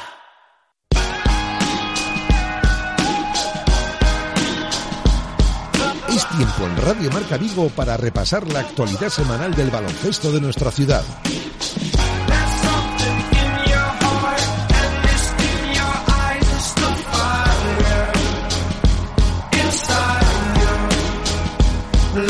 Tiempo para el baloncesto, son las 2 y 19 minutos ya de la tarde de este martes, día 3 de mayo. Seguimos avanzando en directo Marca Vigo dentro de la sección de baloncesto, como acabáis de escuchar, y pendientes de la actualidad de nuestros equipos referentes aquí en la ciudad. Empezando por el baloncesto femenino, ya han terminado la temporada, las chicas del primer equipo del Celta Zorca Recalvi. Hablábamos bastante de esto el martes pasado, tras el tropiezo, ¿no? O el no poder avanzar en la fase de ascenso. Ahí se quedaron un año más las jugadoras del Celta Zorca Recalvi en una nueva fase de ascenso que no fue fructífera, no fue fructífero el asunto otra vez. Y claro, ahora que se bajó el telón en la temporada de las eh, chicas del primer equipo del Celta Zorca Recalvi, que ya han pasado unos días de, de ese tropiezo en fase de ascenso, pues se puede hacer un balance algo más extenso y es lo que queremos hacer hoy con el director deportivo del club, con Carlos Colinas. Está por aquí ya con nosotros. Carlos, ¿qué tal? Hola, muy buenas, José. Muy buenas, bienvenido. Que han pasado unos días, decía yo, de lo de la fase de ascenso. ¿Se ha asimilado ya el escenario? ¿Se ha asimilado el asunto? ¿Cómo estáis? Sí, evidentemente la competición la competición concluyó. Eh, creo que el equipo estuvo bien en el tramo final en cuanto a segunda vuelta. Afrontamos un playoff sabiendo que, bueno, nos enfrentábamos a un rival que, que era uno de los candidatos a ascender a, la Liga Endesa. Eh, el partido de Navia, pues bueno, una demostración de, como de corazón, de, de, competitividad por parte del equipo. Y en el partido de vuelta con una diferencia de cinco puntos que realmente pues pues tampoco era era valorable pues el, el mal inicio en el primer cuarto sobre todo pues ya nos hizo ir muy a remolque todo el partido y aún así pues bueno tuvimos nuestras opciones en el final del partido y, y la temporada concluye ahí. O sea la lectura rápida e inmediata es esa, luego el análisis de toda la temporada, de lo que ha sido el estreno en la Liga Challenge, de, de bueno, la plantilla que hemos tenido, el rendimiento que ha tenido, pues eso es lo que viene ahora antes de dar el paso siguiente que es, que es pensar en el futuro. Os pillamos ahora esta semana entonces, Carlos, que los oyentes también lo sepan, analizando todo. Debes tener la mesa del despacho como director deportivo del Celta Zorca Recalvi con muchos papeles, muchos datos, muchas estadísticas. Bueno, uno ya empieza a valorar antes de que acabe la, la temporada, ¿no? Sobre todo, bueno, en la sensación de que esta, esta era un año de, de, novedades, de una liga que entendías que iba a tener un, nivel muy alto, como, como así ha sido, eh, pero bueno, también valorando pues que cuáles son los, los argumentos ¿no? que un equipo, una plantilla debe tener para poder competir al máximo nivel, para poder estar codeándose con los mejores, qué aspectos son innegociables a la hora de cubrir. Bueno, son, son muchas cosas y, y, eso te lo va dando, digamos, el, el, recorrido de la temporada. Es decir, desde el mes de febrero, cuando vas viendo que, bueno, como ha sucedido, hay proyectos de muchísimo dinero, pero que no han elegido la, la dirección correcta en cuanto a cambios de jugadores. Se nos ha escapado ahí la conexión. Ahí está de nuevo, Carlos. Que parecía, pare, Carlos, parecía que te perdíamos ahí. Se ha cortado un sí, poquito. Hay otros Parece que se está entrecortando. Sí, ¿me escucháis? Ahora sí, ahora sí, sí Carlos, decías. Sí, ahora sí. Sí. Vale, decía, bueno, y hay otros proyectos como, el del Barça, que, que, bueno, fue un proyecto mucho más uniforme, más estable, eh, seguramente no de, de, tanto bombo ni de tanto ruido, pero que, que conseguir el ascenso. Y bueno, la realidad es que es una, una liga que se ha creado esta temporada, que es una liga muy, muy atractiva, muy interesante para el baloncesto femenino, para el aficionado y sobre todo que es una liga que te exige a nivel deportivo, que es algo a lo que hemos tenido que hacer frente toda la temporada. Entonces, en, en ese sentido, la pregunta que me hace es decir, bueno, pues eh, la valoración ya viene haciéndose desde febrero-marzo, pero ahora más reposados y competición, eh, con un escenario sobre todo que tiene que ser el, la estabilidad económica y el presupuesto económico, bueno, ver de qué es capaz el club, a dónde eh, de qué dimensión es el paso siguiente que quiere dar y sobre todo, bueno, pues hacer una valoración también en cuanto a plantilla que hemos tenido esta temporada, eh, qué es lo que sería interesante mantener o no mantener. Siempre hemos apostado bastante por la continuidad, pero bueno, también hay otras aspiraciones de, otros clubs que, bueno, se han fijado en nuestras jugadoras y que tendrán ofertas. Bueno, es un poco la, la película de cada verano, ¿no? Sí, es cierto, y por eso, Carlos, eh, a mí se me pasa por la cabeza una cuestión que creo que también a los aficionados del Celta Zorca Recalvi se le pasará una vez concluida esta temporada, pensando en el próximo intento ya de cara al, al verano, de cómo se va a confeccionar el próximo proyecto, yo me pregunto, ese próximo, ese próximo intento del Celta Zorca Recalvi de conseguir el ascenso, de, de, ascender, que parece que se nos está resistiendo estas últimas temporadas, va a ser con un proyecto continuista, va a haber muchos cambios. Es lógico que la gente se empiece a hacer esa cuestión, ¿no? Bueno, quizá lo primero que tenemos que quitarnos de la cabeza, y ya creo que el verano pasado hablaba de este tema, lo que pasa que, que bueno, era con, sobre un escenario de una liga que, que, no conocíamos. Intuíamos que iba a ser de mucho nivel como así ha sido. Es, es la palabra ascenso. O sea, el, cualquier equipo, yo viendo la final el otro día de la, de la Final Four, de la Liga Challenge, participaban dos equipos que tenían como único objetivo en la temporada ascender.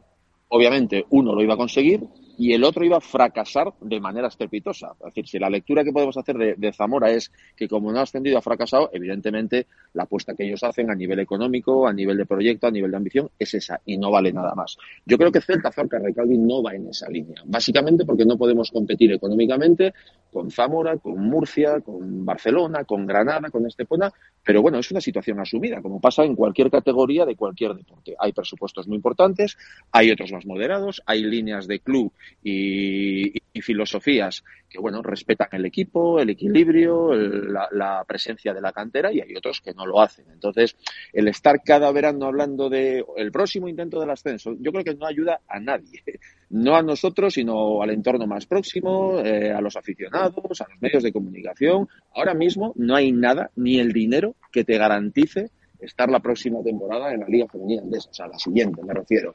Eh, obviamente, a nivel económico, tampoco estamos ahora mismo en condiciones de competir con los mayores presupuestos. Lo que tenemos que tener como prioridad, y es mi, mi opinión particular, es ser capaces de garantizar una estabilidad económica al club que le permita seguir en la Liga Femenina Challenge, poder hacer un equipo equilibrado, un equipo competitivo, tomar nuestras dosis de riesgo como hacemos siempre pues con las jugadoras jóvenes o con algunas jugadoras extranjeras y trabajar para dar la mejor versión de ese equipo. Si nos ponemos como primer y único objetivo el ascenso, pues bueno, nos pasará como le ha pasado a, a cuatro o cinco equipos que esta temporada han estado en Liga Challenge que no tenían otro objetivo y no lo han conseguido. Es un poco mi visión particular. Sí, yo, yo la entiendo, eh, Carlos. Evidentemente, como director deportivo y a nivel de gestión de club, ahí eh, poco reprochable, porque evidentemente hay equipos con mucha más capacidad económica, pero luego también, a ver, creo que es entendible, Carlos, que el equipo en lo deportivo, lo que han hecho las jugadoras, ya sean las mismas o no, porque ha habido cambios en las últimas temporadas, en lo que respecta a la faceta deportiva, eh, siempre ha estado ahí, ¿no? El Celta Zorca Recalvi, y a los hechos me remito, cuántas fases de ascenso hemos jugado en los últimos años, ¿no? Por eso un poco, sí, los tiros sí. iban un poco por ahí. Sí, sí. No, bueno, es evidente. Es decir, cuando has estado en cuatro de las últimas cinco fases de ascenso, bueno, contando la, la de la pandemia, que la, la, temporada se interrumpió, es evidente porque, porque has tenido un camino. Claro, tampoco ahora mismo la Liga Challenge es el, la misma proyección de lo que era la Liga Femenina 2. También ha cambiado el sistema de, de competición. Bueno, yo creo que es una, una liga lo suficientemente atractiva, ojo, no para mm, renunciar a que el club, la ciudad, la historia del baloncesto femenino en Vigo quiera algún día estar en la máxima categoría. Por supuesto que queremos. Lo que pasa que evidentemente en este proyecto no lo marcamos como único y exclusivo objetivo y es un poco el, el, la idea que trato de trasladar. Pues con eso nos quedamos, ¿eh? con lo que nos traslada el director deportivo del Celta Zorca Recalvi una vez terminada la temporada ¿eh? para el primer equipo de nuestro conjunto de baloncesto femenino aquí en Vigo. Carlos Colinas, gracias como siempre, Carlos. Seguiremos en contacto. Un abrazo. Un abrazo, José. Gracias.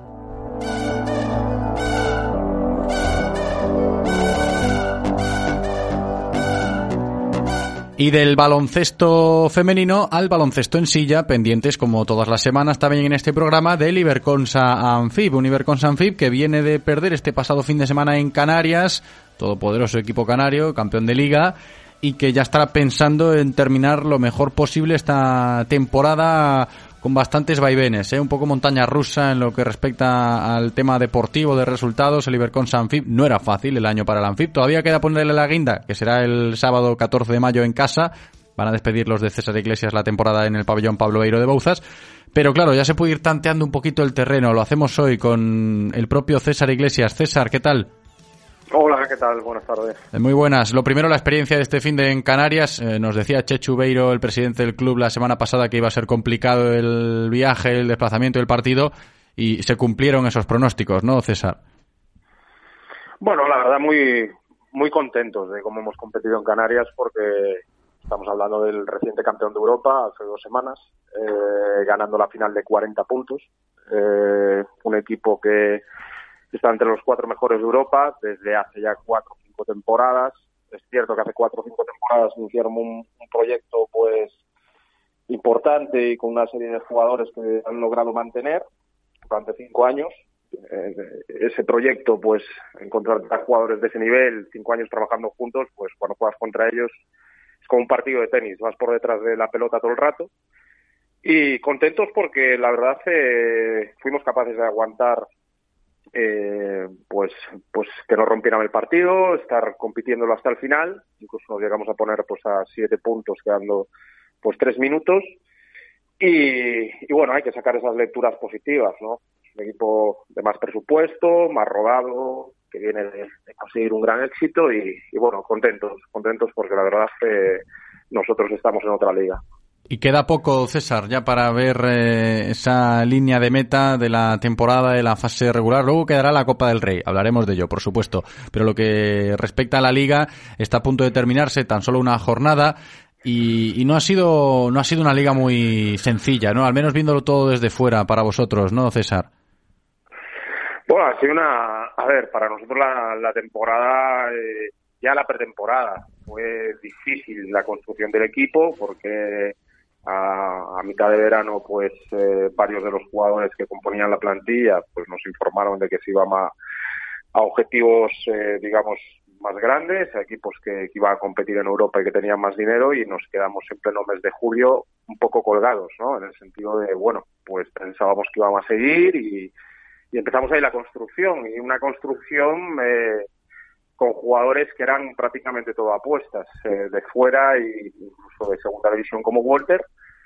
Y nos tiramos a la piscina y, creo que la verdad la, temporada estamos muy satisfechos de cómo ha sido, porque eh, con una plantilla muy corta, con, grandes apuestas, hemos competido a muy buen nivel, cumpliendo los objetivos que teníamos, que eran la permanencia y meternos en Copa del Rey. Y la verdad, bueno, esta misma semana en Canarias eh, hemos logrado competir con uno de los digamos, equipos punteros de la competición, con lo cual para nosotros y nuestro proyecto tiene, tiene que ser un, una temporada, una buena temporada. Sí, haciendo el balance parece que esas cuentas salen, ¿no? Como lo explica el técnico del Iberconsa Anfib, todavía con una jornada por delante en Liga y luego la Copa del Rey. ¿Cómo enfocamos esto, César, esa última jornada del campeonato doméstico y luego el torneo copero? Bueno, la última jornada, como lo venimos enfocando ahora en este tramo que estamos con todos los equipos de arriba, ¿no? Si logramos competir con los equipos de arriba, pues en la Copa lograremos competir con ellos, porque están los ocho mejores. Y, esa tiene que ser la idea contra Mireva, un partido a que, que la verdad rompieron a, a base de, de físico contraataque y, y bueno, tenemos que intentar eh, preparar en estas dos semanas un buen balance defensivo, un buen bloqueo de rebote para, para que no haya segundas opciones, ya que es un equipo muy físico, con mucho tamaño. Y en ello nos centraremos y, la Copa del Rey, aunque la vemos de reojo, pues habrá que esperar, porque hay un sorteo, hay un lado del cuadro, hay, hay muchas cosas que, no controlas y que, bueno, cuando se decida, pues estaremos pendientes. Sí, ese análisis lo haremos aquí cuando conozcamos eh, el cuadro de la Copa del Rey de baloncesto en silla, lo comentaremos en directo a Marca Vigo y hablaremos en su momento. Pero bueno, el enfoque ya lo vamos tanteando en palabras del eh, técnico de nuestro equipo de baloncesto en silla. César Iglesias, gracias César, un abrazo. Gracias a vosotros, un abrazo.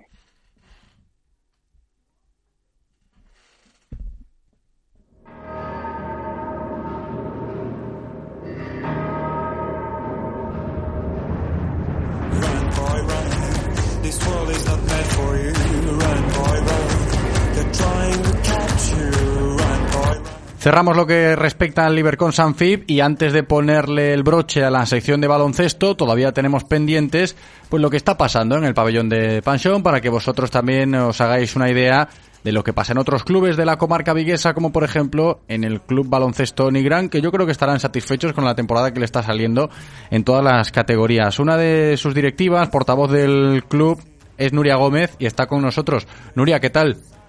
Hola, ¿qué tal? Hola, muy buenas, ¿cómo estamos?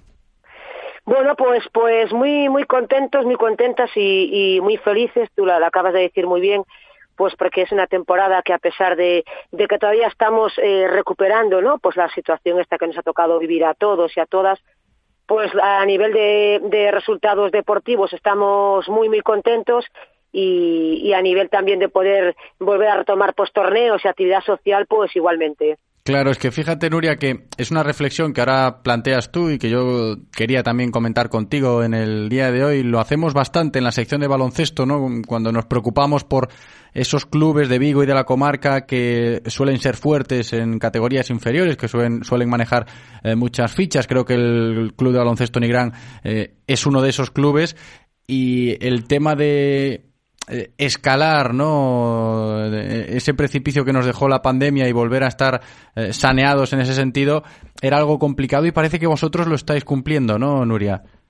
Sí, era era una situación que sobre todo para los clubes de, de formación de base se nos presentó complicado porque las ayudas, por ejemplo, económicas que veníamos teniendo hasta antes de la pandemia pues es un aporte que, que a nosotros nos permite realizar nuestra actividad y, y, poder hacer actividades paralelas a lo que es la, la actividad deportiva. Eh, estos dos años ahí pues, pues te, te, te frenan en cierta manera, pero bueno, al final intentas buscar recursos y intentas buscar pues soluciones, intentar pues ver, ver hacia adelante y, y qué se puede hacer con, con lo que no tienes, ¿no? Sí, yo me fijaba, ¿no? El otro día que el mes de abril fue bastante intenso para vosotros, torneos solidarios, el básquet sin barreras de Nigrán, son cositas que, eh, quieras que no, más allá de lo deportivo y de la formación de los niños y niñas que quieren jugar al baloncesto en el Valmiñor, pues aportan mucho al club, ¿no, Nuria? Claro, sin duda, para nosotros nuestra seña de identidad, pues, pues es evidentemente poder organizar eh, torneos. Entonces, volver a recuperar las buenas sensaciones del torneo de Semana Santa, Básquet sin barrera, eh, poder hacer de nuevo tres pistas, ver a los niños y niñas felices, sin, sin mascarilla, ¿no? La gran mayoría, pues es como que, que, que empiezas como a ver luz, ¿no? Que, te das cuenta que, que, estamos remontando y que, que podemos empezar a hacer cosas que para, para los clubes pequeños, como es nuestro caso, pues, pues son fundamentales. ¿Y qué tenéis en mente ahora para encarar la recta final de la temporada en el Club Baloncesto Nigrán? Pues mira, ahora estamos eh, en varias categorías, pues digamos que codeándonos ahí con los con los clubs fuertes, ¿no? Pues tenemos al al mini mixto, pues eh, eso, peleándonos por por por estar ahí, ¿no? Con con pues con los mejores, con los más con los más fuertes que, normalmente suelen estar cada año. Eh, luego tenemos también el cadete masculino, pues eh, luchando también por meterse, que han estado luchando por meterse en semifinales de la Copa. El junior masculino peleando, pues también por ese tercer puesto y una temporada más que el senior masculino pues se ha clasificado y está jugando la, la fase de ascenso. Pues mucha suerte ¿eh? a todos los equipos del baloncesto Nigrán. Eh, le deseamos todo eso desde aquí. Y Nuria, a ti gracias ¿eh? por atendernos. Que vaya bien. Un abrazo grande. Gra- gracias a vosotros siempre. Radio Marca, el deporte es nuestro. Radio Marca. Nada define mejor al nuevo Skoda Fabia que la persona que lo conduce. El nuevo Skoda Fabia es fresco, distintivo y con carácter. Enamora su deportividad, su amplitud y su seguridad. Nuevo Skoda Fabia. Ven a conocerlo a Mourente Motor Skoda. Estamos en Vigo y en Pontevedra. También en el stand Skoda del Salón del Automóvil. ¿Te imaginas la sensación de libertad practicando tus hobbies sin gafas ni lentillas? Pues tengo una excelente noticia. Con la cirugía láser de Clínica Baviera podrás corregir tu problema de miopía, hipermetropía o astigmatismo y así decir adiós a tus gafas. Además, la primera consulta es gratis. ¿A qué esperas? Pide cita en el 900-180-100 o en clínicabaviera.com y di adiós a tus gafas. Llega el mayor salón de vehículos de ocasión de Galicia. Motor Ocasión Vigo, la manera más fácil de comprar un coche seminuevo con todas las garantías y la mejor financiación. Kilómetro cero, vehículos de flota, automóviles de dirección. Si estás buscando coche de ocasión, este es el mejor momento. Del 5 al 8 de mayo, más de 700 vehículos te esperan en el IFEBI. Motor Ocasión Vigo, tu mejor opción de compra. En Celta Motor, tu BMW Premium Selection más tuyo que nunca. Vienes, eliges tu coche y te lo llevas. Visítanos en el Salón del Automóvil de Vigo del 5 al 8 de mayo y llévate el tuyo con un cupón de descuento adicional de hasta 3.000 euros. Así de fácil. Celta Motor, tu concesionario BMW Premium Selection en Vigo, Caldas, Pontevedra y Lalín. Descarga ya la app de Radio Marca. Las últimas noticias del Celta, interacciones con los colaboradores, radio online, podcast del programa y mucho más. Para Android e iOS. Llévate la radio que hace afición a todas partes. Radio Marca se emoción. Radio Marca.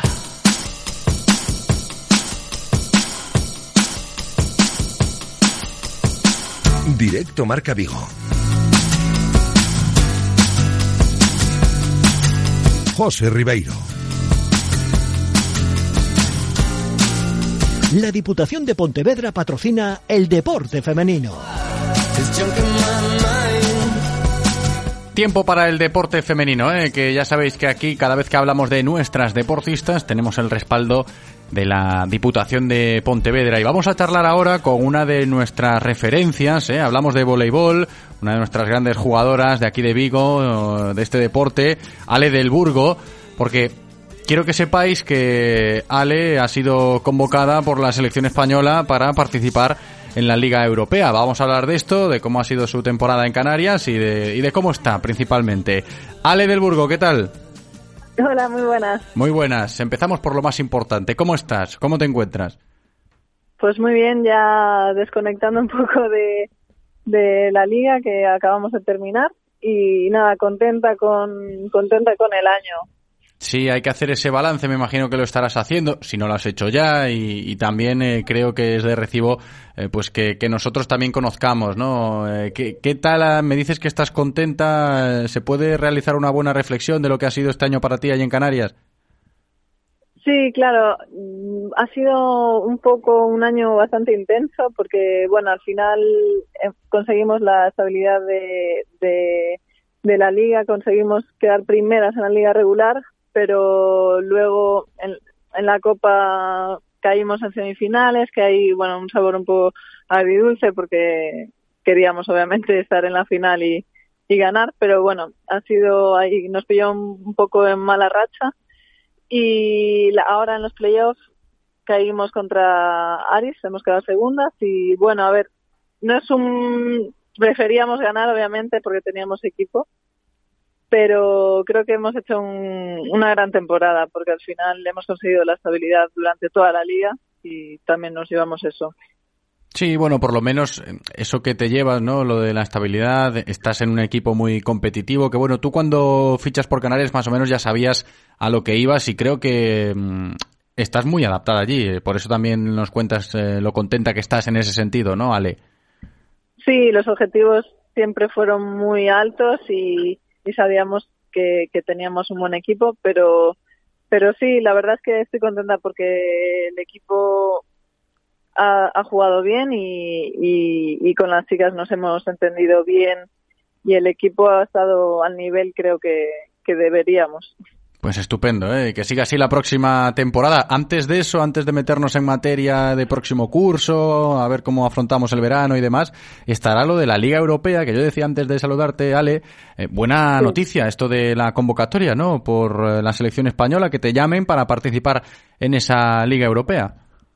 Sí, la verdad, este año es un poco raro porque, bueno, no raro, pero he tenido un poquito de, de problema con las rodillas, entonces estoy en la lista, pero no sé si voy a poder competir al 100% porque necesitaba un poco de descanso por tema de, de eso, de lesión. Entonces no sé todavía si seguiré convocada a, a esta Liga Europea. O sea, te lo estás, te lo estás pensando, ¿no, Ale? O sea, sí, todo lo que necesiten, sí, si lo necesitan voy a estar, obviamente, porque porque también Pascual, el entrenador, eh, puede contar conmigo, pero es verdad que necesito un poco de descanso, que ya mis 26 años lo están notando en las rodillas. Entonces, un pelín eso, que, que seguramente el segundo periodo, que sería el pre-europeo, sí esté más al 100%, pero a esta Liga Europea no estoy segura todavía. Bueno, pues estaremos pendientes también para conocer un poquito más tu futuro, que quieras que no, yo, yo lo interpretaba como una buena noticia. Hombre, tú, tú tendrás Sí. que gestionar esto también, sabrás que, que cuente la selección española contigo es algo positivo, pero eh, habrá que, que establecer esas prioridades. Y de ahí la cuestión de tu estado físico. Me dices ahí que estás ahí un poquito convaleciente con, con las rodillas. Eh, ¿Es muy preocupante el asunto, Ale? No, yo creo que con algo de descanso, un poco de, re- de rehabilitación y fisio, creo que voy a poder estar otra vez al 100%, pero, pero sí, siempre es una súper y gran noticia ser llamada por la selección española, por supuesto, eso vamos, siempre, siempre súper contenta con, con que cuenten conmigo. Porque yo me pongo en tu lugar, me imagino que muchos oyentes, si están escuchando el programa, también lo, lo podrán hacer. Y, oye, soy deportista de alto nivel, eh, me llama la selección española, vengo de una temporada muy exigente, mis rodillas están ahí, ahí, y a veces replantearte esas cosas será difícil hacerlo, ¿no? Porque decirle que no a la selección, aunque tenga sus matices y sus asteriscos la decisión, fácil, fácil no es tener que replantearse No. eso. No, por supuesto. Al final, yo creo que también hay, hay jugadoras que se lo merecen y están ahí. También hay que contar con ello, que también ellas, si yo no estoy al 100%, que puedan estar otras jugadoras que, que sí lo estén. Y, y yo creo que es un poco, bueno, un poco, no descanso, es simplemente para, para recuperarme y estar, y estar bien para, para que pueda contar conmigo el seleccionador. Hombre, también habla bien de ti en ese caso, ¿no, Ale? Tener dentro de la cabeza esa reflexión. Y si yo no estoy al 100%, aunque me guste ir con España, si otra compañera está al 100% y puede ir antes que yo, que, que voy ahí al, al 60%, pues que vaya, ¿no? Exacto, sí. Para mí eso, al final, una selección española es, es algo muy importante y que, que tienen que estar las mejores y, y si en este caso yo no lo puedo dar, pues pues bueno, ojalá seguirlas y, y, y si me necesitan también estaré dispuesta, vamos. Pues nosotros, nosotros pendientes sale de la decisión que tomes y las noticias que se vayan sucediendo con respecto a este tema de tu convocatoria con la selección española de voleibol, las contaremos, las abordaremos y, y seguro que hablamos dentro de un par de semanitas para aclarar el asunto. Ale del Burgo, gracias por atendernos. Un abrazo.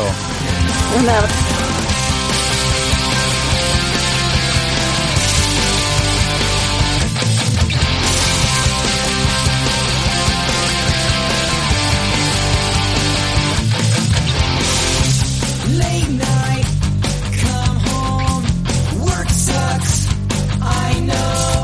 Espacio respaldado por la Diputación de Pontevedra. Los recuerdo que ya sabéis que cada vez que hablamos con nuestras deportistas, la DIPU está detrás. ¿eh? Estábamos charlando con Ale del Burgo, pendientes también de poder establecer conexión con nuestra jugadora viguesa de squash, Marta Domínguez. Nos comenta que le ha surgido un pequeño imprevisto, a ver si después nos puede atender. Si no, continuamos avanzando y dejamos para otro momento lo de Marta Domínguez, porque también os recuerdo, que lo decíamos en la introducción, eh, nuestra gran referencia a día de hoy. Claro, estuvo Gisela Aranda ahí muchos años en el mundo del squash, ¿no? Cuando hablábamos de, este deporte en Vigo era Gisela, ahora es Marta, las nuevas generaciones. Nuestra referencia a día de hoy es Marta Domínguez y, viene de competir con España en el europeo celebrado en los Países Bajos. Si luego nos puede atender, charlamos con ella y si no, lo dejaremos para otro día. Avanzamos con otro asunto que enseguida comentaremos. ¿eh? Lo vamos a hacer ya desde la perspectiva del fútbol sala, porque también estará con nosotros dentro de nada el presidente del Vigo 2015, Fran Fernández, para valorar un hecho histórico. Marca, el deporte es nuestro. Marca.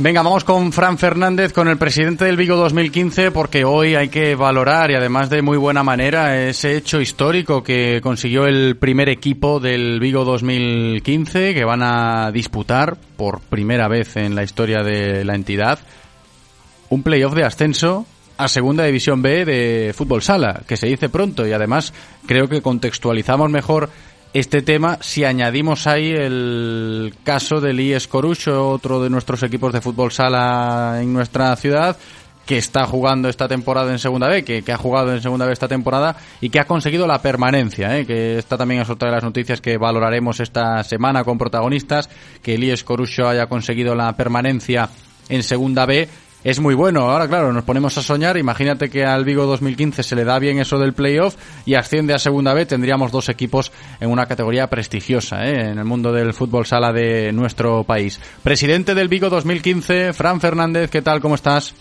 Hola, ¿qué tal? Muy buenas tardes. Muy buenas, bienvenido. Empiezo por la gran reflexión que imagino que estáis haciendo en el club, porque un hecho histórico no se vive muchas veces, ¿no? Es, difícil llegar a estos registros y este año el primer equipo del Vigo 2015 lo ha conseguido.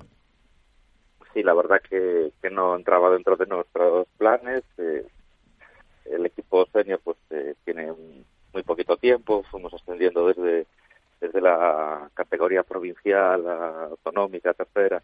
Y bueno, este año pues estamos ahí jugando el, el playoff cuando el objetivo inicial era la, la, permanencia, pero bueno, el gran trabajo del cuerpo técnico y los jugadores pues nos ha llevado a, a estar a, a estas alturas de temporada, que falta un, un partido aún para, para finalizar, pues eh, el conseguir este playoff.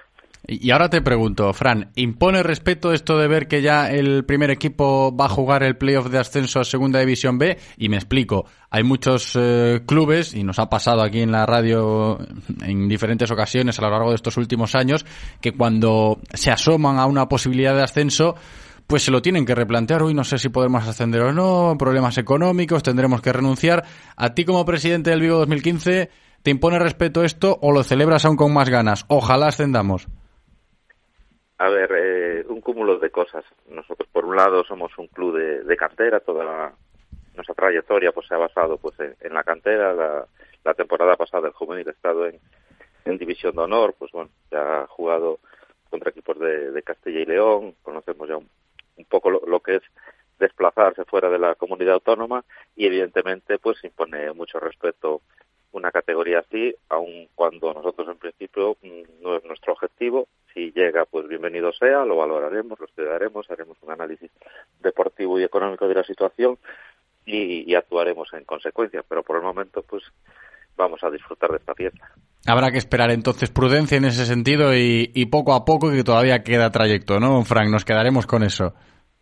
Sí, aparte este es un playoff largo, pues en principio estamos cuatro equipos, eh, en una primera fase habrá una semifinal y después una final y el campeón de esa final pues aún se la tiene que jugar contra el campeón de Asturias, con lo cual pues eh, ojalá lleguemos hasta ese tercer partido disfrutando eh, todas estas fases, pero bueno, vamos a centrarnos en el primero. Y antes terminar la liga con buenas sensaciones, que me imagino que es lo que se le trasladará a este equipo que va a jugar el playoff, ¿no? Sí, la idea es el último partido, pues eh, que sea una fiesta del club eh, y que, que, bueno, como toda fiesta, acabarla bien. No como nos decía un entrenador brasileño que tuvimos, que la fiesta no acabe en un velorio. Entonces, bueno, que siempre me hizo mucha gracia la, la frase. Entonces, bueno, esperemos que la fiesta acabe como fiesta y, a eso vamos. Es un rival aparte en Noya, eh, que se quedó a las puertas del playoff. Yo creo que, es un equipo joven, filial de, de, Noya, que ha subido a, a, primera división y va a ser el representante de, Galicia este año o la próxima temporada en, primera. Y yo creo que, que, es un gran rival para, una gran fiesta. Lo recordamos y lo dejamos aquí ya en, las agendas. Eh, si alguno se quiere pasar, pues oye, que se sume a la fiesta del Vigo 2015 el próximo sábado a las 6 de la tarde en el pabellón de la Universidad de Vigo ante el Noya, ¿no? Queda, dicha, queda dicho eso, Fran.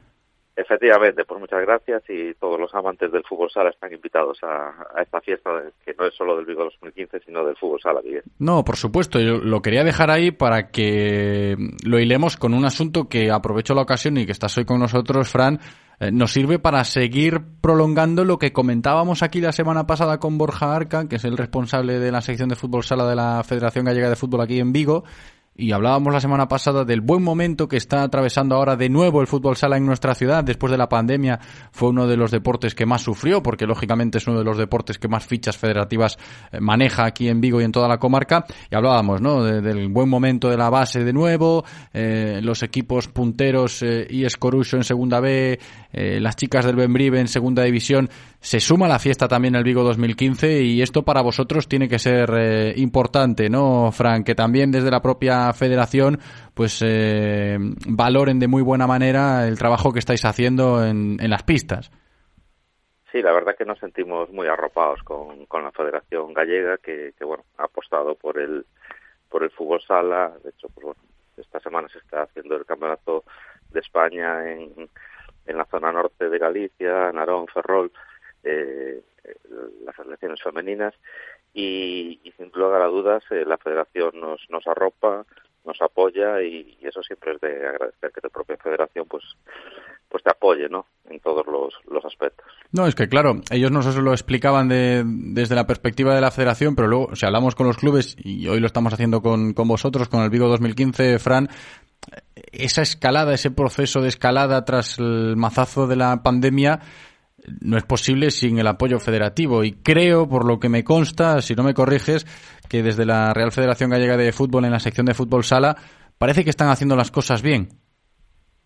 Sí, en, general, pues eh, siempre hay algún fallo, que bueno, la federación es dialogante en ese aspecto y siempre intenta subsanar todos los, los errores y en especial, pues agradecer a, a Borja Arca aquí en Vigo su disposición siempre con, con todos los plus y a Pablo Prieto, eh, vicepresidente de la Federación Gallega y presidente de la Comisión de, Fútbol Sala aquí en Galicia, que, bueno, siempre están a, disposición de los plus, intentando pues mejorar eh, cada temporada en, todos los aspectos. bueno, y, luego, sí, ¿no? Y luego también, Frank, que vosotros como club, como entidad Vigo 2015, eh, tenéis ahí dos caras de la moneda, sección de fútbol sala y, y sección de fútbol 11, ¿no? Eh, ¿Cómo estáis en ese aspecto? Pues bien, la verdad que este año el, fútbol pues ha dado un, gran impulso. Eh, nos asentamos aquí en el, en el barrio de Colla, que, bueno, es, nuestro origen, ¿no? Y, bueno, estuvimos un par de años fuera de, nuestro entorno y, ahora volvimos y, es de agradecer, ¿no? Por todos los chavales de, aquí de la zona, de Colla, Bouzas, eh, Traviesas, pues bueno, mm, lo tiene más fácil para acceder a, nuestros equipos, ¿no? Entonces, bueno, creciendo en, las dos secciones y la verdad que este año muy contentos. Fíjate, Frank, que también es respetable esto, ¿no? Eh, me estoy extendiendo porque me parece interesante el tema de, valorar, por un lado, lo del éxito en el fútbol sala del Vigo 2015, que empezaron por ahí, pero también saber, llevar una, una gestión de, de, fútbol 11 que, que, fácil, fácil no es. Pero bueno, que tiene mucho mérito el trabajo que están haciendo en el Vigo 2015. Presidente, Fran Fernández, gracias, un abrazo grande. Nada, muchas gracias a vosotros. José, escúchame que no lo hice queriendo. Yo te fui a buscar y me lié, por cierto. Qué día más.